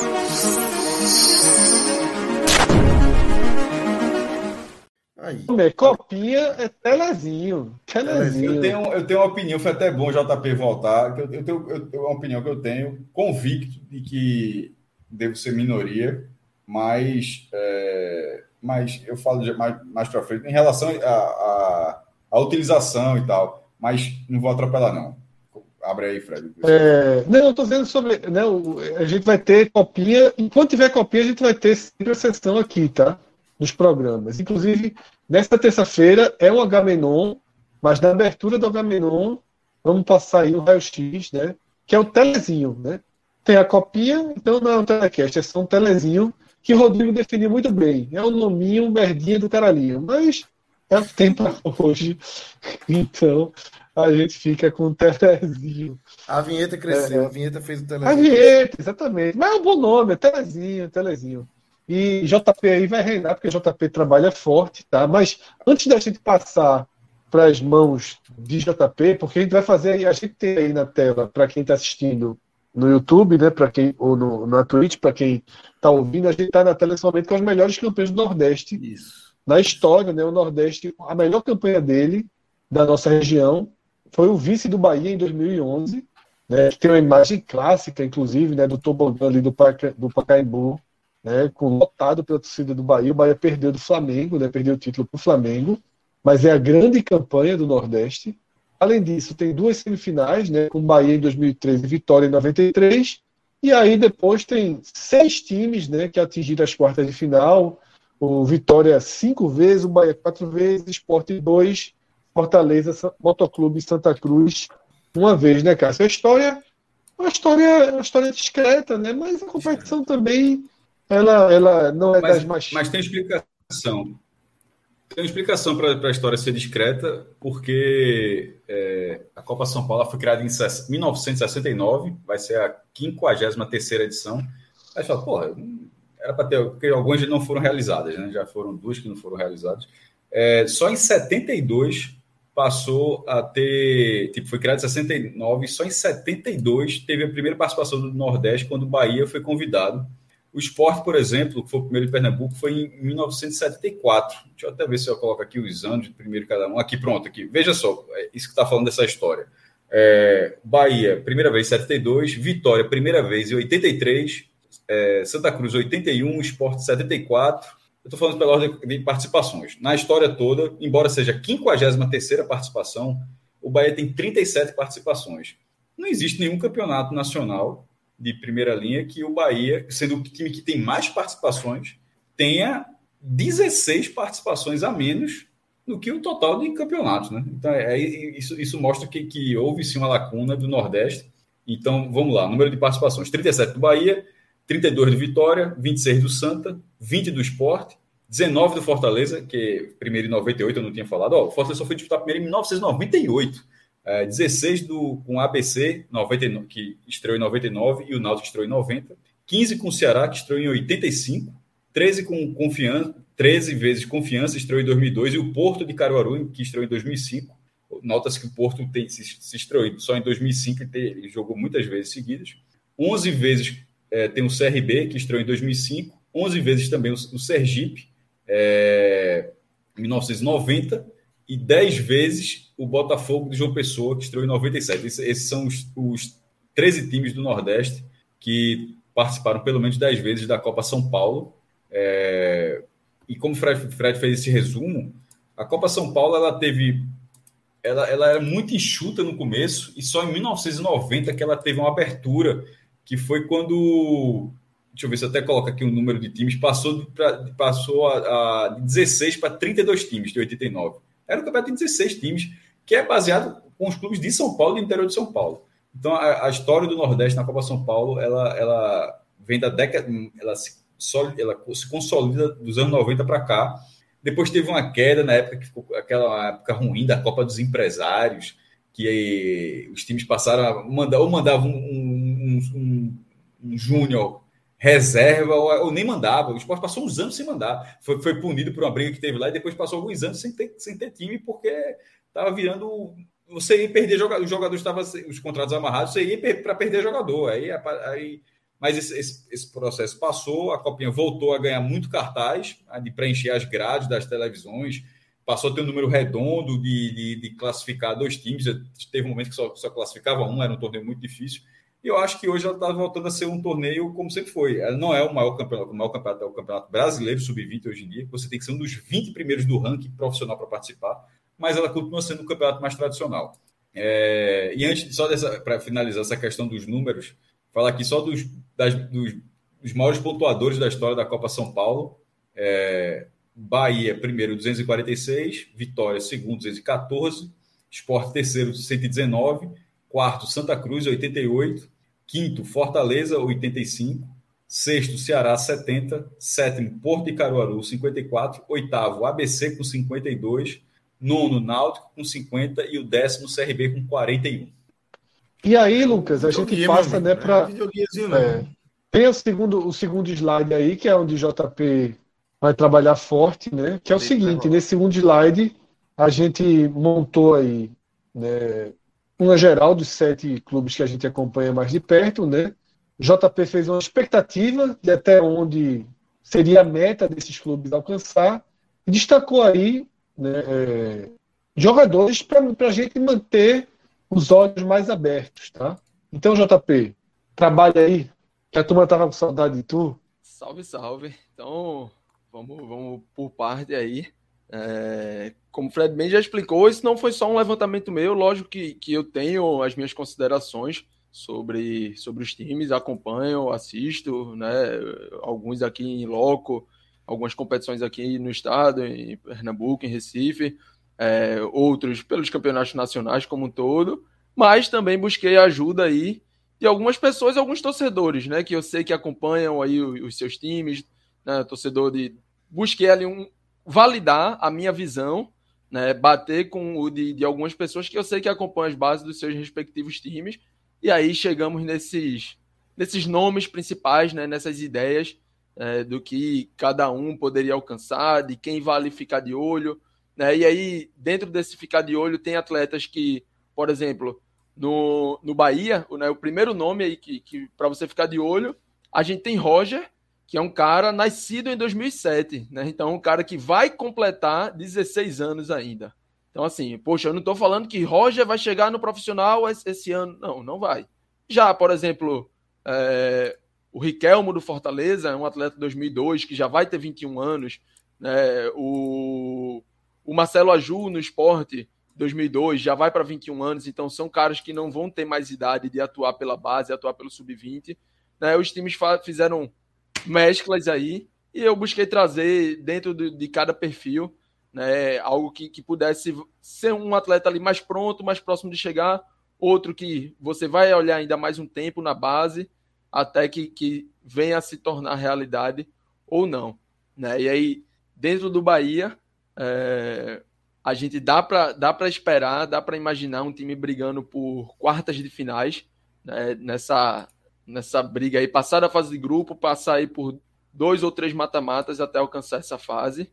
E os principais nomes, né, para o torcedor aí, para o analista, para quem quiser ficar de olho, a gente menciona o próprio Roger, que acabei já de falar, né, um meia clássico, menino de 15 anos que já nesse ano foi titular numa campanha do Sub-17 que alcançou a, a, semifinal da Copa do Brasil, né, assim como o esporte. O Bahia ficou na semifinal para o Vasco, o Sport ficou na semifinal para o Palmeiras e o camisa 10 desse time do Bahia né, já contava, já era Roger, um, um, garoto de apenas 15 anos que vai para essa copinha aí, vai compondo também. É, muito provavelmente, né, não dá para garantir, mas acredito que não vai ser titular, mas possa começar a ganhar minutagem. É um nome que o Bahia tem até que ficar de olho, porque, por exemplo, nascido em 2007, a partir do momento em que esse ano ele completar 16 anos, ele vai poder assinar ainda o contrato profissional. Né? Então, já deve. Né? É um risco Isso, Exato. Deve existir um alinhamento, é um jogador extremamente É assediado. muito risco botar um jogador para jogar é. desse jeito. Ali, Mas agora com o City, com, é, com o City agora. É um jogador, Cardoso, é um é. jogador extremamente assediado no mercado, né? Sondagem para seleção, tudo mais. Mas que até o momento ele, ele vai ele fica no Bahia, né? Foi sempre ficou, sempre respondeu é, no sentido de, de não sair do Bahia e acho que agora com o colchão do grupo City, né, eu acho que é, é, é praticamente impossível, né? Que, que saia, que deixe. Eu acho que já é. existe esse alinhamento bem fechado para que não se corra um risco. Depois dele, dá para citar Iago, volante, nascido em 2004.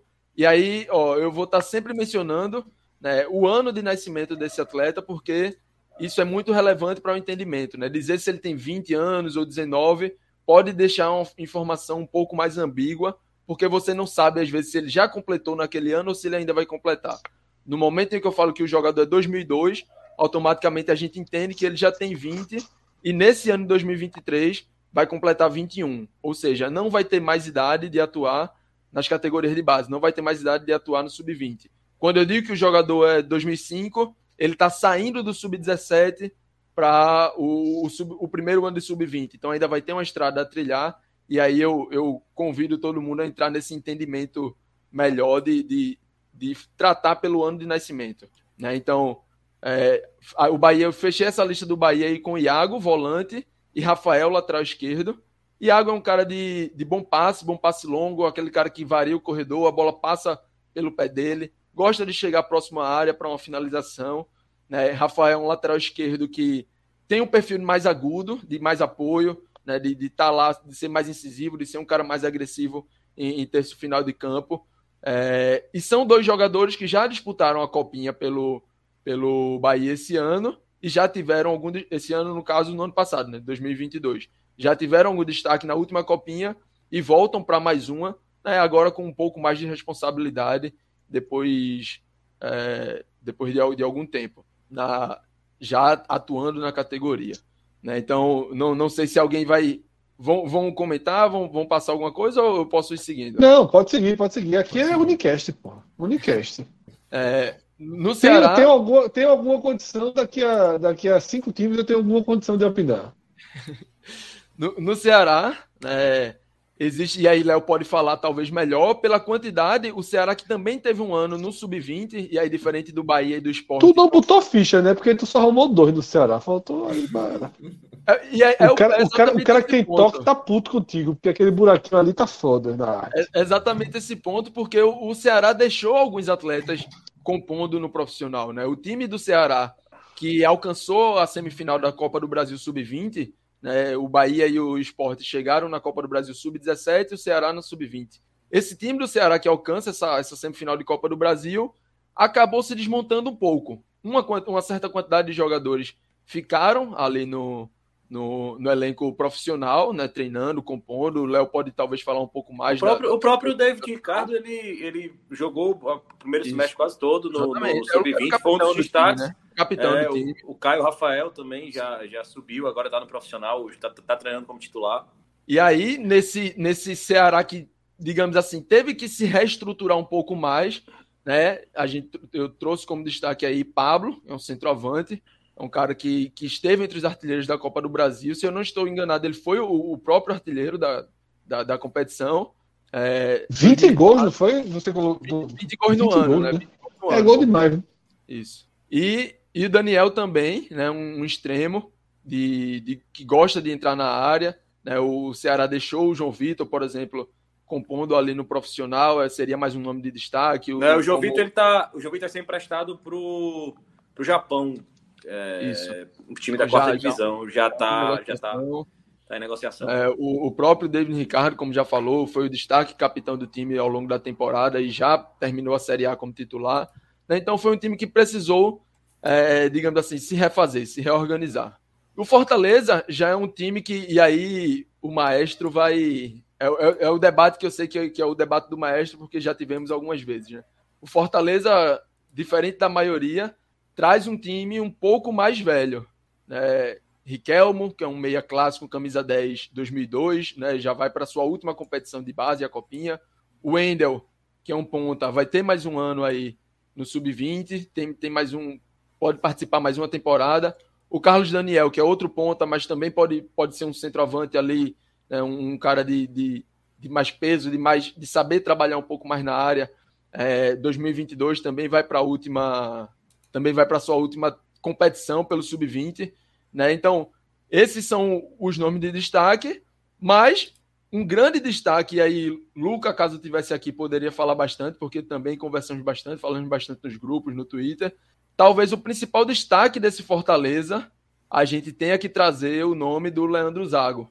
né, o treinador que, que o Fortaleza contrata já agora no início de dezembro, então teve aí um mês de preparação, né, um nome bem, de certa forma, até surpreendente ter voltado para a categoria de base, porque era um nome que já passou pela base, Corinthians, Ponte Preta, Atlético Mineiro, bastante time, bastante um, um currículo bem pesado na base, já vinha duas temporadas trabalhando no profissional, né, tinha assumido o Joinville, que fez uma boa campanha na Série D, apesar de, de não ter o acesso, depois assume o Botafogo, é, o Botafogo de Ribeirão Preto, num, numa campanha em que o, o, próprio Botafogo teve campanha recorde de, de números, de pontuação, né, ali de, de, desempenho no Campeonato Paulista.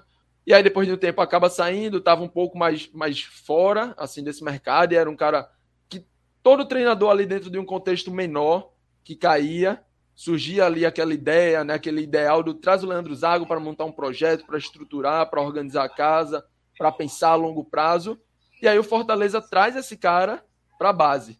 Né? E aí, numa clara, na minha visão, logicamente, numa clara organização e planejamento para trabalhar talvez um substituto do Voivoda. Não sei se daqui a um ano, a dois, a três, é, a gente não, não tem como colocar esse parâmetro de, de quando o Leandro Zago vai tá, passar a compor o profissional, mas é um nome bem acima da média do que se imaginava, do que se esperava, porque era um cara que estava se estabelecendo dentro do mercado profissional. Então, para além dos jogadores dentro das quatro linhas, né, já citado, Riquelmo, Wendel, Carlos Daniel, a gente tem que bater bastante na tecla do Leandro Zago. O Náutico né, tem uma expectativa aí de um pouco mais modesta, talvez, é, de passar da, da, fase de grupos, né, juntamente com, com Santa, com Vitória, porque traz esse time também, de certa forma, renovado. Quem está aqui desde o começo, quando passamos ali pelas pelos destaques né, da, da, notícia do dia do Náutico, citamos o Richarles, que, que era um cara que teria a idade ainda de mais dois anos de, de, de sub-20, né, poderia participar de mais duas edições de Copinha. O Fernando Neto está compondo no profissional, tem o goleiro Bruno, que poderia estar tá sendo um, um, uma peça nesse time da Copinha, tem o volante Matheus Cocão. Né, todos esses ficaram compondo também no profissional e, e, acabam deixando esse time da Copinha um pouco rejuvenescido. E aí a gente cita como destaque uma dupla de volantes, né, com Cauê e PP. O PP esse, esse volante que pode sair um pouco mais, pode ser um, um, um meia, digamos assim. E é, um destaque do ataque, um, um, jogador que eu gosto bastante, me agrada bastante, que é o Cauã Muniz. Né, aquele atacante bem, bem específico. Pode jogar aberto, pode jogar centralizado. A sua melhor posição, na minha visão, é um segundo atacante né? Algo que não é tão comum hoje em dia no, no futebol brasileiro, mas que eu acho que tem boas capacidades físicas e técnicas para em breve dar, dar boas, bons frutos aí para o Náutico. É, o Santa Cruz, a gente vem citar dois nomes em específicos que eu gosto muito, e aí é, mencionando a, a, a primeira é, expectativa do Santa assim, é brigar por uma para passar de fase, né? Para passar dessa, dessa primeira fase de grupos, alcançar o mata-mata.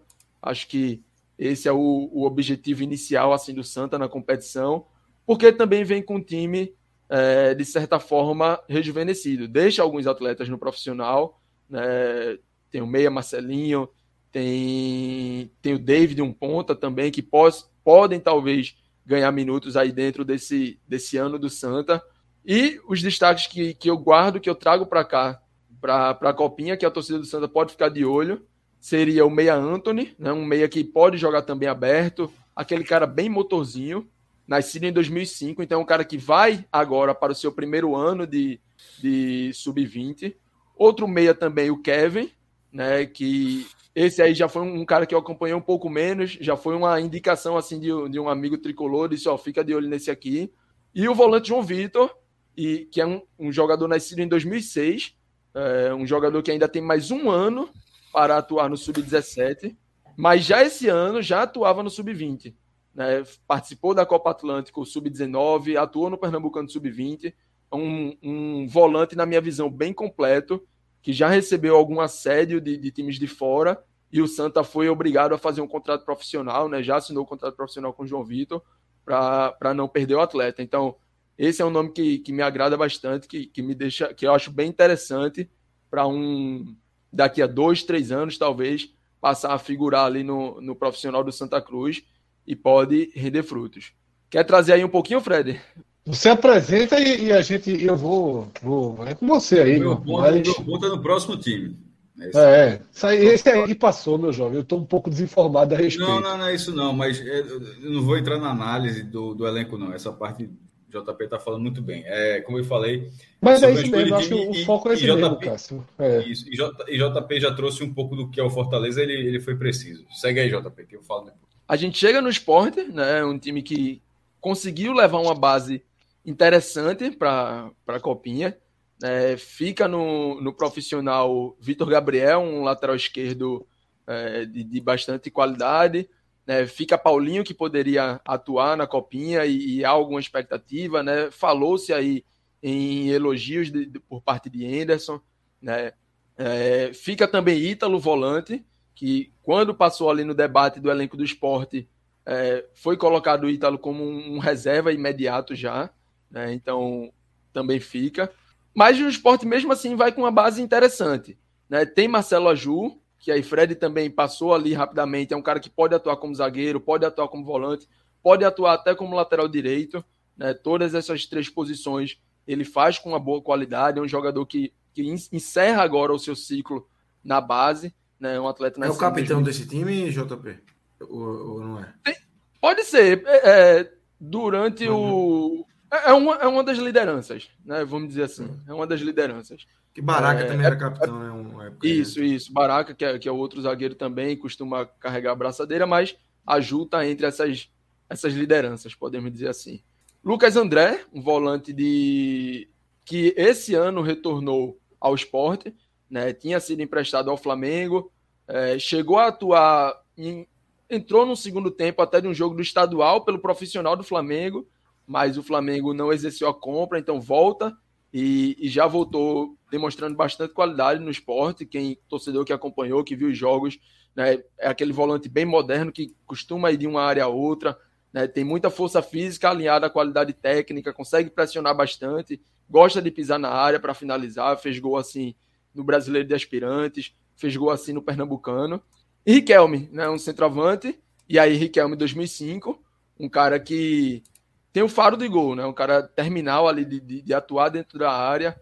É, vai agora para o seu primeiro ano de sub-20, mas nesse ano já foi artilheiro do esporte na Copa do Brasil, foi uma peça importantíssima para alcançar a semifinal, alcançar a terceira colocação.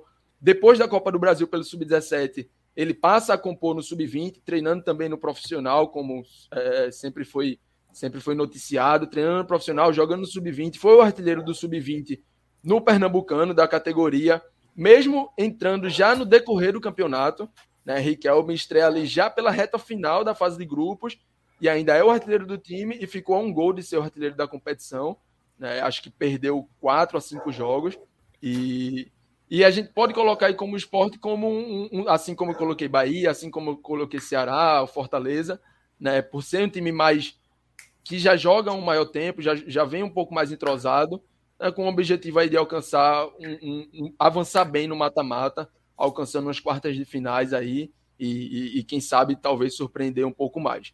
É, e aí a gente fecha, teve, né? Esses... Teve, teve, a história, teve a história. É, eu li no Twitter ontem foi um dia assim que eu vi muito pouca coisa e vi alguma coisa de que Riquelme não iria, ficaria. É, é então esse é o ponto. Especulação, que, como é que foi isso? Já, já que Lucas trouxe, antes de JP é, esse é o meu ponto. Assim, já que Lucas trouxe isso aí. Primeiro, vai viajar ou não vai, JP? Tu tá com esse. Tá... Veja, o que eu vi de Viajar viajou, né? O que eu vi de história hoje é. Viajar se volta, é. se volta. Essa informação eu não tenho. Essa informação certo. eu não tenho. O que eu vi hoje foi Riquelme tirando foto no hotel com torcedores. Pronto. É, vi no Instagram. Mas, então, mas eu vou falar, independentemente de voltar ou não, porque é uma coisa que sempre volta. Que volta não. Debate, tempo, debate. Não jogador. O debate. É, todo mundo fala a base é para revelar o jogador, se a base revelou o jogador já deu certo, tal, tal, tal. Mas eu acho que alguns ciclos você não pode jogar contra o próprio ciclo. Assim, é, porque essa informação de Riquelme, até a Alessandro do Pratica Esporte, ele trouxe, pô, ele trouxe informação de que Anderson teria aprovado Riquelme, então Riquelme ia voltar da Copa São Paulo. Assim, é, só estou debatendo a partir dessa informação, independentemente de ter voltado ou não. Se, sendo dessa forma, assim, eu acho um erro do esporte, mesmo que Anderson tenha aprovado, porque são duas não são essas duas semanas que vão quebrar todo o planejamento profissional, as oportunidades que o jogador vai ter, nem nada, mas pode atrapalhar os outros jogadores que vão na base lá. Porque, veja só, ao, ao, ao, ao dizer que Riquelme está aprovado e que agora o esporte prejudica a formação dos outros, porque os outros teriam um cara mais qualificado para desenvolver o, o, a campanha do time na, na Copa São Paulo.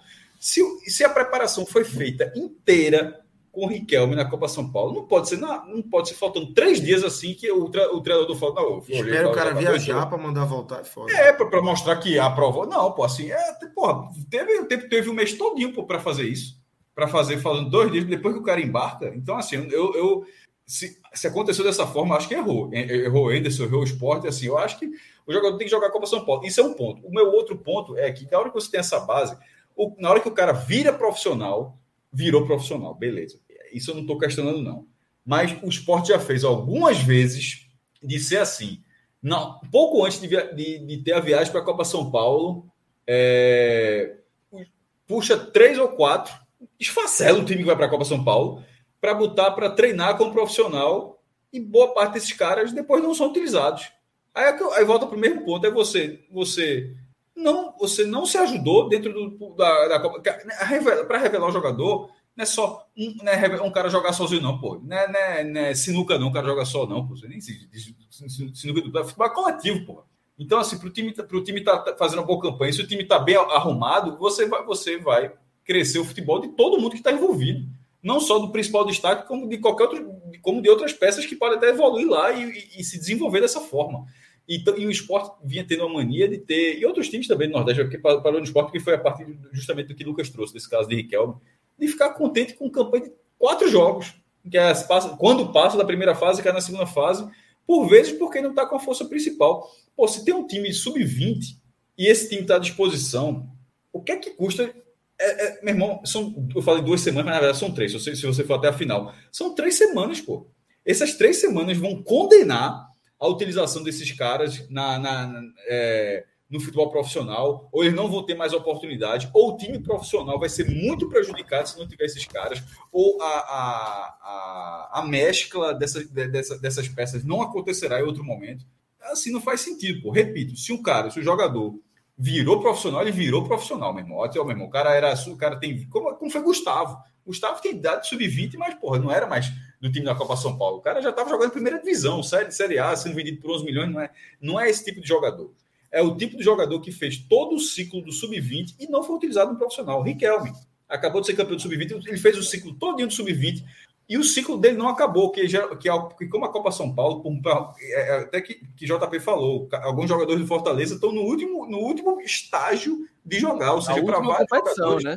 O próprio é, Marcelo ajuda o esporte. Depois que é, acabar a Copinha, ele não pode jogar mais nenhum campeonato de base. Acabou. Então, para muitos casos, a Copa São Paulo é o último jogo do cara no sub-20. Então, assim, tirar desse caso, para o cara ser subutilizado, você prejudica, talvez, talvez, o próprio jogador, mas certamente prejudica os outros jogadores. Esse jogador, talvez, porque ele pode ir profissional e ele pode lá disparar e virar um profissional utilizável no elenco. Mas, não acontecendo isso, na minha visão, você tira uma engrenagem, você tira uma peça de uma engrenagem que está ali montada para aquele ciclo curto. Não é, e não é fácil, tipo, se Riquelme foi, foi um destaque, porra, destaque na base é difícil. Se Riquelme foi destaque, o esporte não vai instalar o dele e vai aparecer outro atacante. Então, assim, meio que já está comprometido, já estaria comprometida essa situação. É da forma como eu, como eu vejo. Eu, eu falo isso reconhecendo que eu talvez eu seja minoria, mas é o que me incomoda porque eu vejo isso acontecendo há, muito, há muitos anos. Eu, Cássio, eu daria, eu jogaria a competição. Ah, base é para revelar. É óbvio que base é para revelar, mas revelar ganhando, eu acho que é mais fácil. Revelar ganhando. Mas, meu irmão, Hendrick não, Hendrick não foi lanterna do brasileiro, não, meu irmão. Hendrick ganhou a porra toda no sub-20 do Palmeiras. E, e, o Palmeiras jogou o cara sub-20 até o final, e no final botou três, quatro partidas para ser campeão brasileiro da primeira divisão.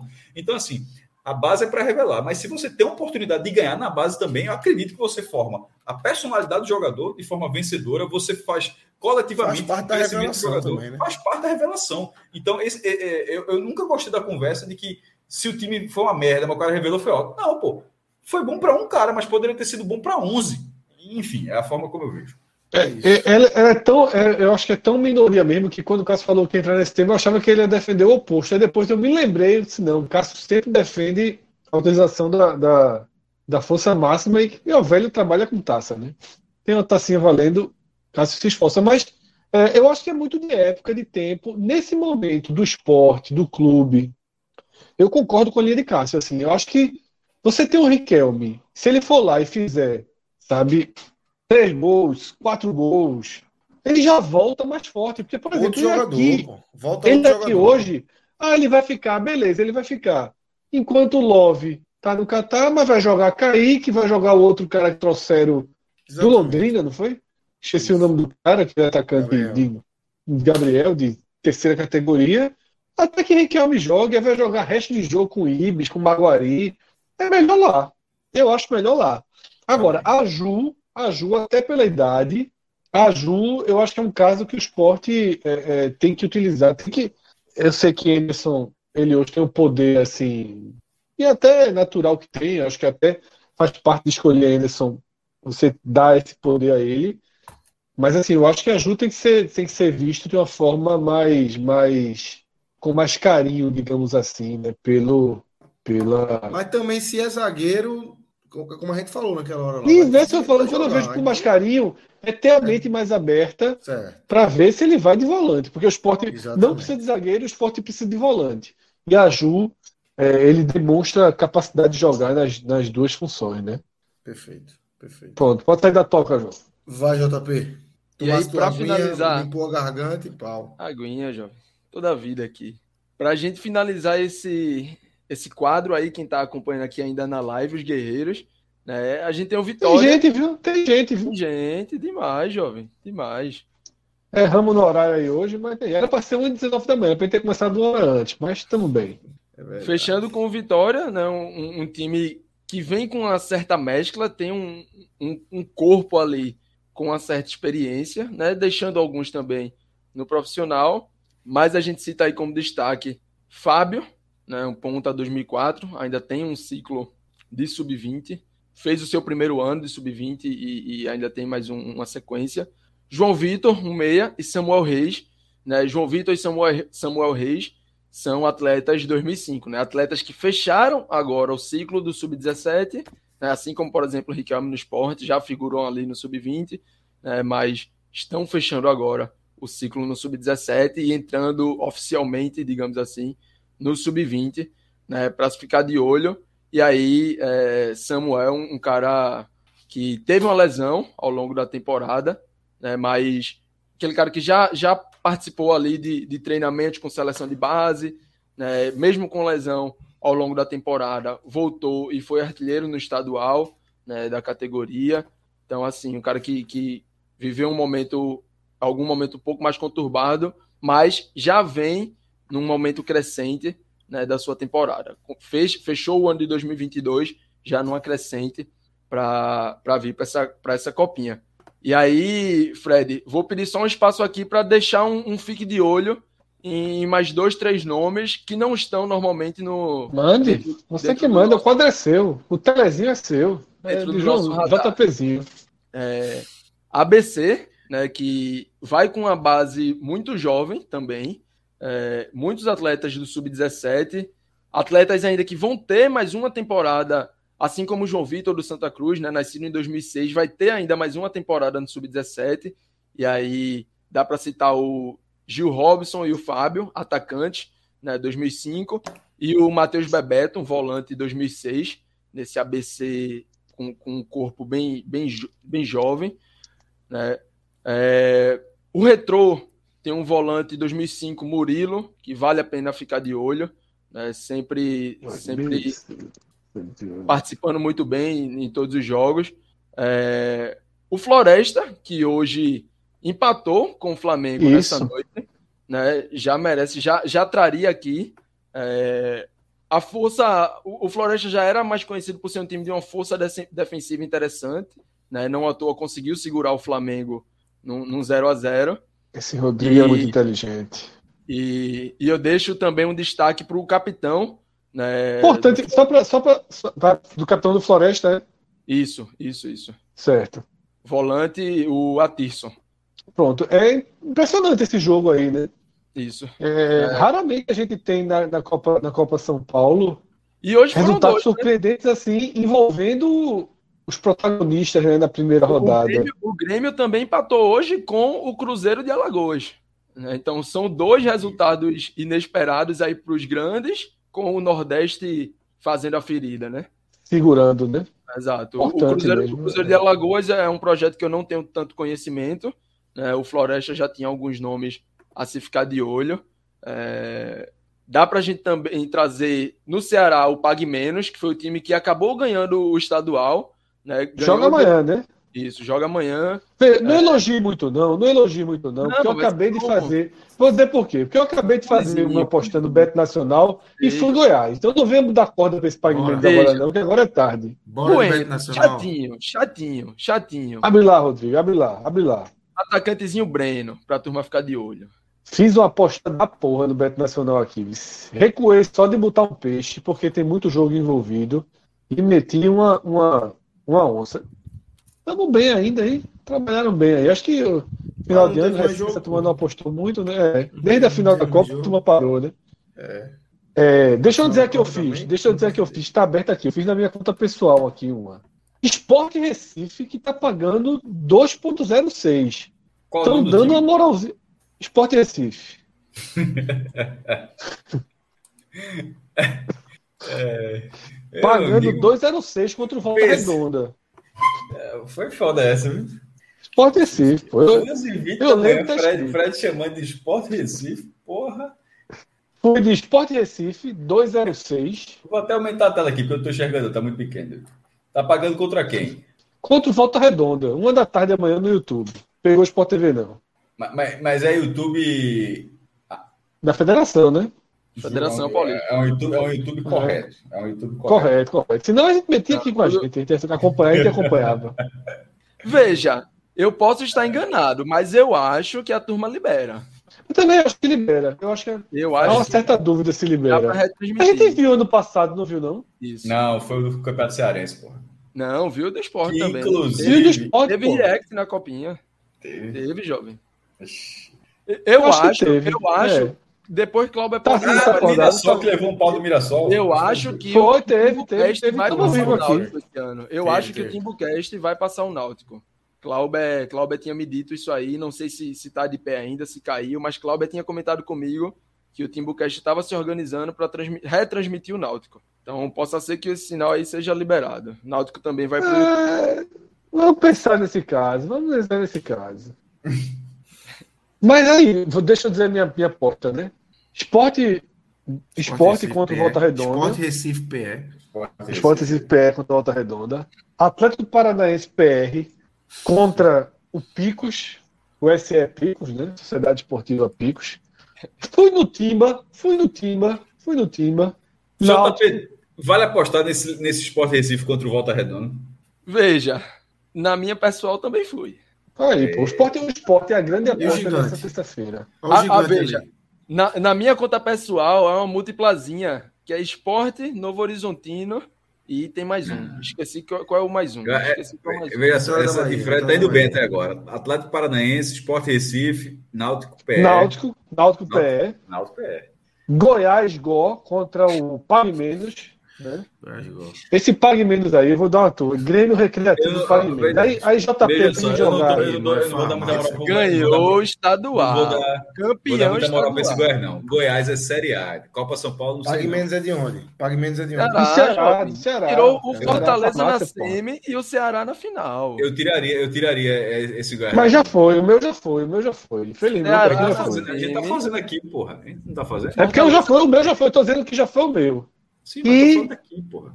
E né, nosso co-irmão, Vitória BA, Vitória Bar, né, contra o, o Aster Brasil do Espírito Não, não, não é Vitória Bar. Veja só, é Sport Recife. Vitória é Vitória da Bahia, sempre foi. Sport Recife. Vitória, Vitória da Bahia, Bahia, Vitória da Bahia. É, contra o Aster Brasil, tá? Isso tudinho aí, a minha, vocês tiraram de vocês vai dar menos. A minha deu 9,81 com Goiás. Se quiser substituir pelo. Bota o Novo Horizontino aí, essa carta aí de, de JP. Novo Horizontino. Eu tiraria o Goiás. Na minha. Novo Horizontino tá na coluna 2. Tá já é bronca aí. Se apostar coluna 2 na Copa São Paulo é bronca. Mas bota aí, Rodrigo. fora de casa, jovem. Não, esse jogo deve ser em Suzano, pô. E, e o Novo Horizontino é de onde? É de qualquer lugar, tem, tem lá não. O melhor que eu tenho, Fred. 10,52. É, é, Novo Horizontino. Vocês estão em Novo Horizontino, eu estou em Goiás. Eu, eu respeito eu, Goiás. Eu, eu, respeito, mas na Copa São Paulo menos. Agora, pode soltar, hein, Rodrigo? Pode soltar. É uma onça ah, aí. Como é, meu irmão? Retorno tá quanto? Jantar, jovem. Jantar, rodízio. É, rodízio. é muito bom, porra. Copa São Paulo é a melhor coisa do mundo para apostar. Agora, Flamengo empatando e Grêmio empatando, empatando quebra turma. É. Mas já, a zebra já foi hoje. Fica tranquilo. Amanhã tá, tá tranquilo. Não tem zebra não. Ora, a pessoal da, do chat é atento, viu? O Náutico tá na, náutico, náutico, náutico, como, é, como é que... Náutico, né? Náutico. Náutico. É bronca. É bronca. É náutico. Náutico. Timbuzinho, timbuzinho. Veja, eu acho que o esporte cabe um... um, um... Eita, começou. Vale não. um tirinho do Lion aí de 100. Bota, Rodrigo, bota aí na minha conta. Um tirinho de 100 do Lion. A tua conta é uma porra, cara. Sem tá, conto, tá sem conto no esporte. Eu entendi errado. No esporte, porra. Peito de aço. Começar o ano o bem. Recife, mostrando confiança. Esporte Recife. Esporte Recife é outro. Esporte Recife bota respeito, porra. Esporte Recife, não é esporte não. Agora, se quiser fazer uma gigantesca, tipo loteria esportiva. JP, JP morreu. Tá na moita, tá na moita, tá na moita. Vício, aí é vício já, viu, jovem? Aí é vício. se, quiser, se quiser fazer uma tipo loteria esportiva, a gente bota uns 10 jogos aí pra ficar. Bora, bora. Eu quero bora. Até, Rodrigo. Vou, eu vou abrir a tela de novo, quando não tô enxergando nada. Vamos Todo, todos aqueles, todos aqueles. 8h45, a turma São Carlos e São Carlense. A turma levanta no. Mano, vamos fechar 10 jogos, 10 jogos, tá? Todos os jogos é foda, é jogo demais. 10. 10. Então vamos lá, então, tô dizendo, não, tô dizendo todos os jogos que a gente já entrou com o Goiás. O Goiás tem que ir, pô, contra Pague Menos, pô, vai, vai, vai, conversa de. Vai, essa conversa de JP de Pague Menos é a mesma de passinho de Dinamarca, pô. Vai por isso, Pague Menos é Pague Menos, pô. Goiás é Goiás, cara. Veja, é contra o Paraná me agrada também, viu? 1,58. Iscar Brasil. Iscar Brasil. Edmilson, Edmilson, Edmilson. Iscar Brasil, porra. Edmilson, presidente. Cara, Bota esses cabras aí. Não, Paraná Clube é Paraná Clube, porra. Pelo amor de Não, Deus. porra, tu não respeita o Goiás pra tu respeitar o Paraná, tá morto na parada. Bota esses cabras aí. Agora, na conta de JP. JP, se tivesse feito o amor da Copa. Porra, é, estilo de 90 Canadá. A Copa, veja, Copa. Poxa, xinguei poxa, muito a turma. Copa, Copa eu sou, eu respeito muito. Tradição, tradição. Meu irmão, não existe empate nesse campeonato, não. Aí a gente tem os super favoritos aí, se quiser colocar, mas pagam muito pouco. O que é? Palmeiras contra Juazeirense. Não vale a pena, não. Não, não vale. Tipo, não, mas se quiser encher. Não, Palmeiras não, mas aí é, pô, mas o retorno é pequeno, só pra gente se botar no risco. Palmeiras vale, do Corinthians. Isso aí o cara bota casa, pô. Isso aí o cara bota casa, pô. Não, não, esse. esse... Meu irmão. Dicas, dicas de economia com o Fred aí. Porra, Ainda, então, esse, esse programa aqui, essa frase de Fred, às 9h30 era proibida. Bota o Havaí. eu vou dormir no ar, pô. Vou dormir no ar. Bota o Havaí, porra. Não, Havaí contra a Ceilândia. Havaí, porra. Havaí, porra. Ceilândia é o lugar que João de Santo Cristo morreu, porra. Sim, foi daí. Sei não, né, jovem? Cinquentinha, meu irmão. Volta quanto? Ah, 3.500. Puta que pariu. Tem quantos jogos aí? Só para entender, tem quantos jogos? 11, 11, 11. Veja só, eu só vou me preocupar se acertar a partir do sétimo. antes disso, veja, antes mas, disso, eu não vou nem olhar esse negócio. Veja. O mais tarde que a gente anoiteceu, anoiteceu, tem três jogos. Se, tiver se chegar vivo, veja só, se o sol se pôr, se o sol se pôr, a gente se estiver vivo, aí é Se estiver vivo com o sol se é pondo, aí ok. Fred, esse Havaí, Fred. esse Havaí Ceilândia, a turma vai estar mais nervosa que João de Santo Cristo quando morreu lá na Ceilândia. Se ganhar, se ganhar essa porra aí, tem que fazer um tirar uma parte para a turma aqui, dividir pelos quatro, que o resto fica na conta. Tem que tirar, tem que sacar, tem que sacar, tem que sacar. Saca uma parte e comprar quatro, o resto fica na conta aí. É. Você define Outra o valor. confra, né? Outra confra. Olha, Rodrigo querendo se escalar, ó, pelos quatro, caralho, pelos seis. Espera aí, menino. ah, meu Deus. É, é isso que então é isso. falou mesmo. Se o sol, na hora que o sol ali, ó. ali, na Zona Oeste, na hora que o sol descer na Zona Oeste, abrir o bet nacional e ainda tá, tiver vivo, aí eu vou dar, uma, é. aí eu vou dar esse de atenção. Ó, a gente não vai fazer react, react de esporte e volta redonda, a turma não faz não. Mas se tiver ganhando esse Havaí Ceilândia, a turma entra ao vivo aí. É o último jogo? É o último jogo? É? Oito da noite, oito da noite. Mas Corinthians entrou, não, mas Corinthians perde não. Corinthians ainda joga, mas não botou Corinthians não. 106 botou não, pô. Botou, eu botou, falei pra tirar, botou, acho que vale a pena não. Botou, botou Corinthians. Não, mas deixa, deixa, deixa, pô. Já é, deixa, pô. 106 um bi, pô. Veja, faltou amistoso, gigante, amistoso, Corinthians, Corinthians sub-20 profissional 2 a 0. Olha o gigante, olha o gigante. 2 a 0. Sub-20. Bota gigante. Bota, por favor, outra, faça outra aposta aí, outra aposta aí. Pode Bota fechar a aposta? Pode botar o gigante, gigante, pode botar o gigante. Não, cinco conto no Pierense. Bota o gigante. cinquentinha aí. por favor, cinco conto no Pierense. 4 mil. 4 Mas mil. não é como múltipla, não. É isolado. Bora, Rodrigo. Tu tá, aposta tudo e salva essa aposta que a gente bota mais, mais 50 aí depois e bota mais time. Vai botando time. Ó, botaram, botaram salva aí. jogo. Ei, pô, que jogo é esse? Não! Já foi, jovem. Agora. O gigante vai perdendo o Pierense. O gigante tá decentezinho, pô. Sport TV, 11 horas da manhã. Pode botar, pode botar. Sport TV, 11 horas da manhã. O árbitro é nosso. Bora. Qual foi a última vez que tu viu o Botafogo ganhar a Copa São Paulo, Fred? Não é um jogo. É, mas um joguinho ganha, pô. Um joguinho ganha, pô. Bota 5 aí, só pra garantir no Pierense. 5 no Pierense, pelo amor de Deus. Cobertura, né? Cobertura. É. Porque se o sol se pôr ele estiver vivo, pelo menos se tiver, tem essa chance aí. Agora, eu vou dizer uma coisa.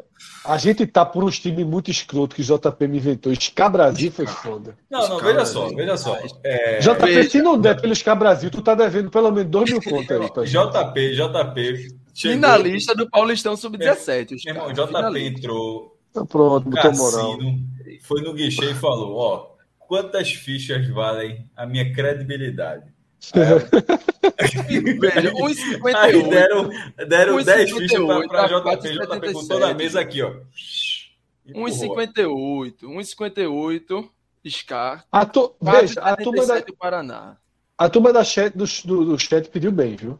Faltou um Mirassolzinho aí. Mirassol, Mirassolzinho contra União ABC do Mato Grosso do Sul. Pô. Interior de São Paulo. Esse União ABC do Mato Grosso do Sul não deve nem ter passado do, do, da, das barreiras dos, dos, bolsonaristas na estrada. Pelo amor de Deus. Interior de São Paulo, eu respeito. Tá foda chegar, cara. Você tá mandando por ali, é só barreira, só barreira, só bolsonarista na estrada fechando. É foda pro time do Mato Grosso do Sul chegar lá. Que aí não pega um avião, não. Aí é de, de esporte espetacular.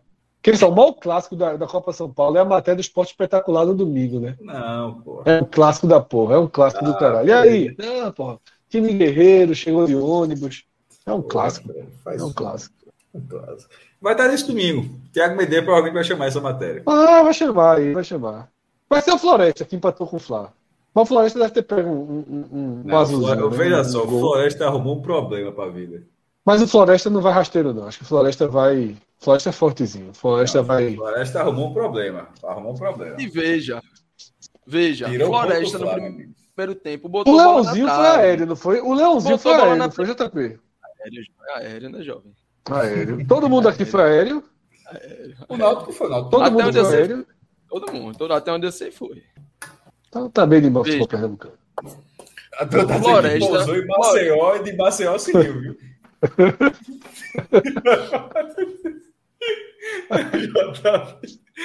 Pousou em Maceió e depois. Foi só para fazer a foto.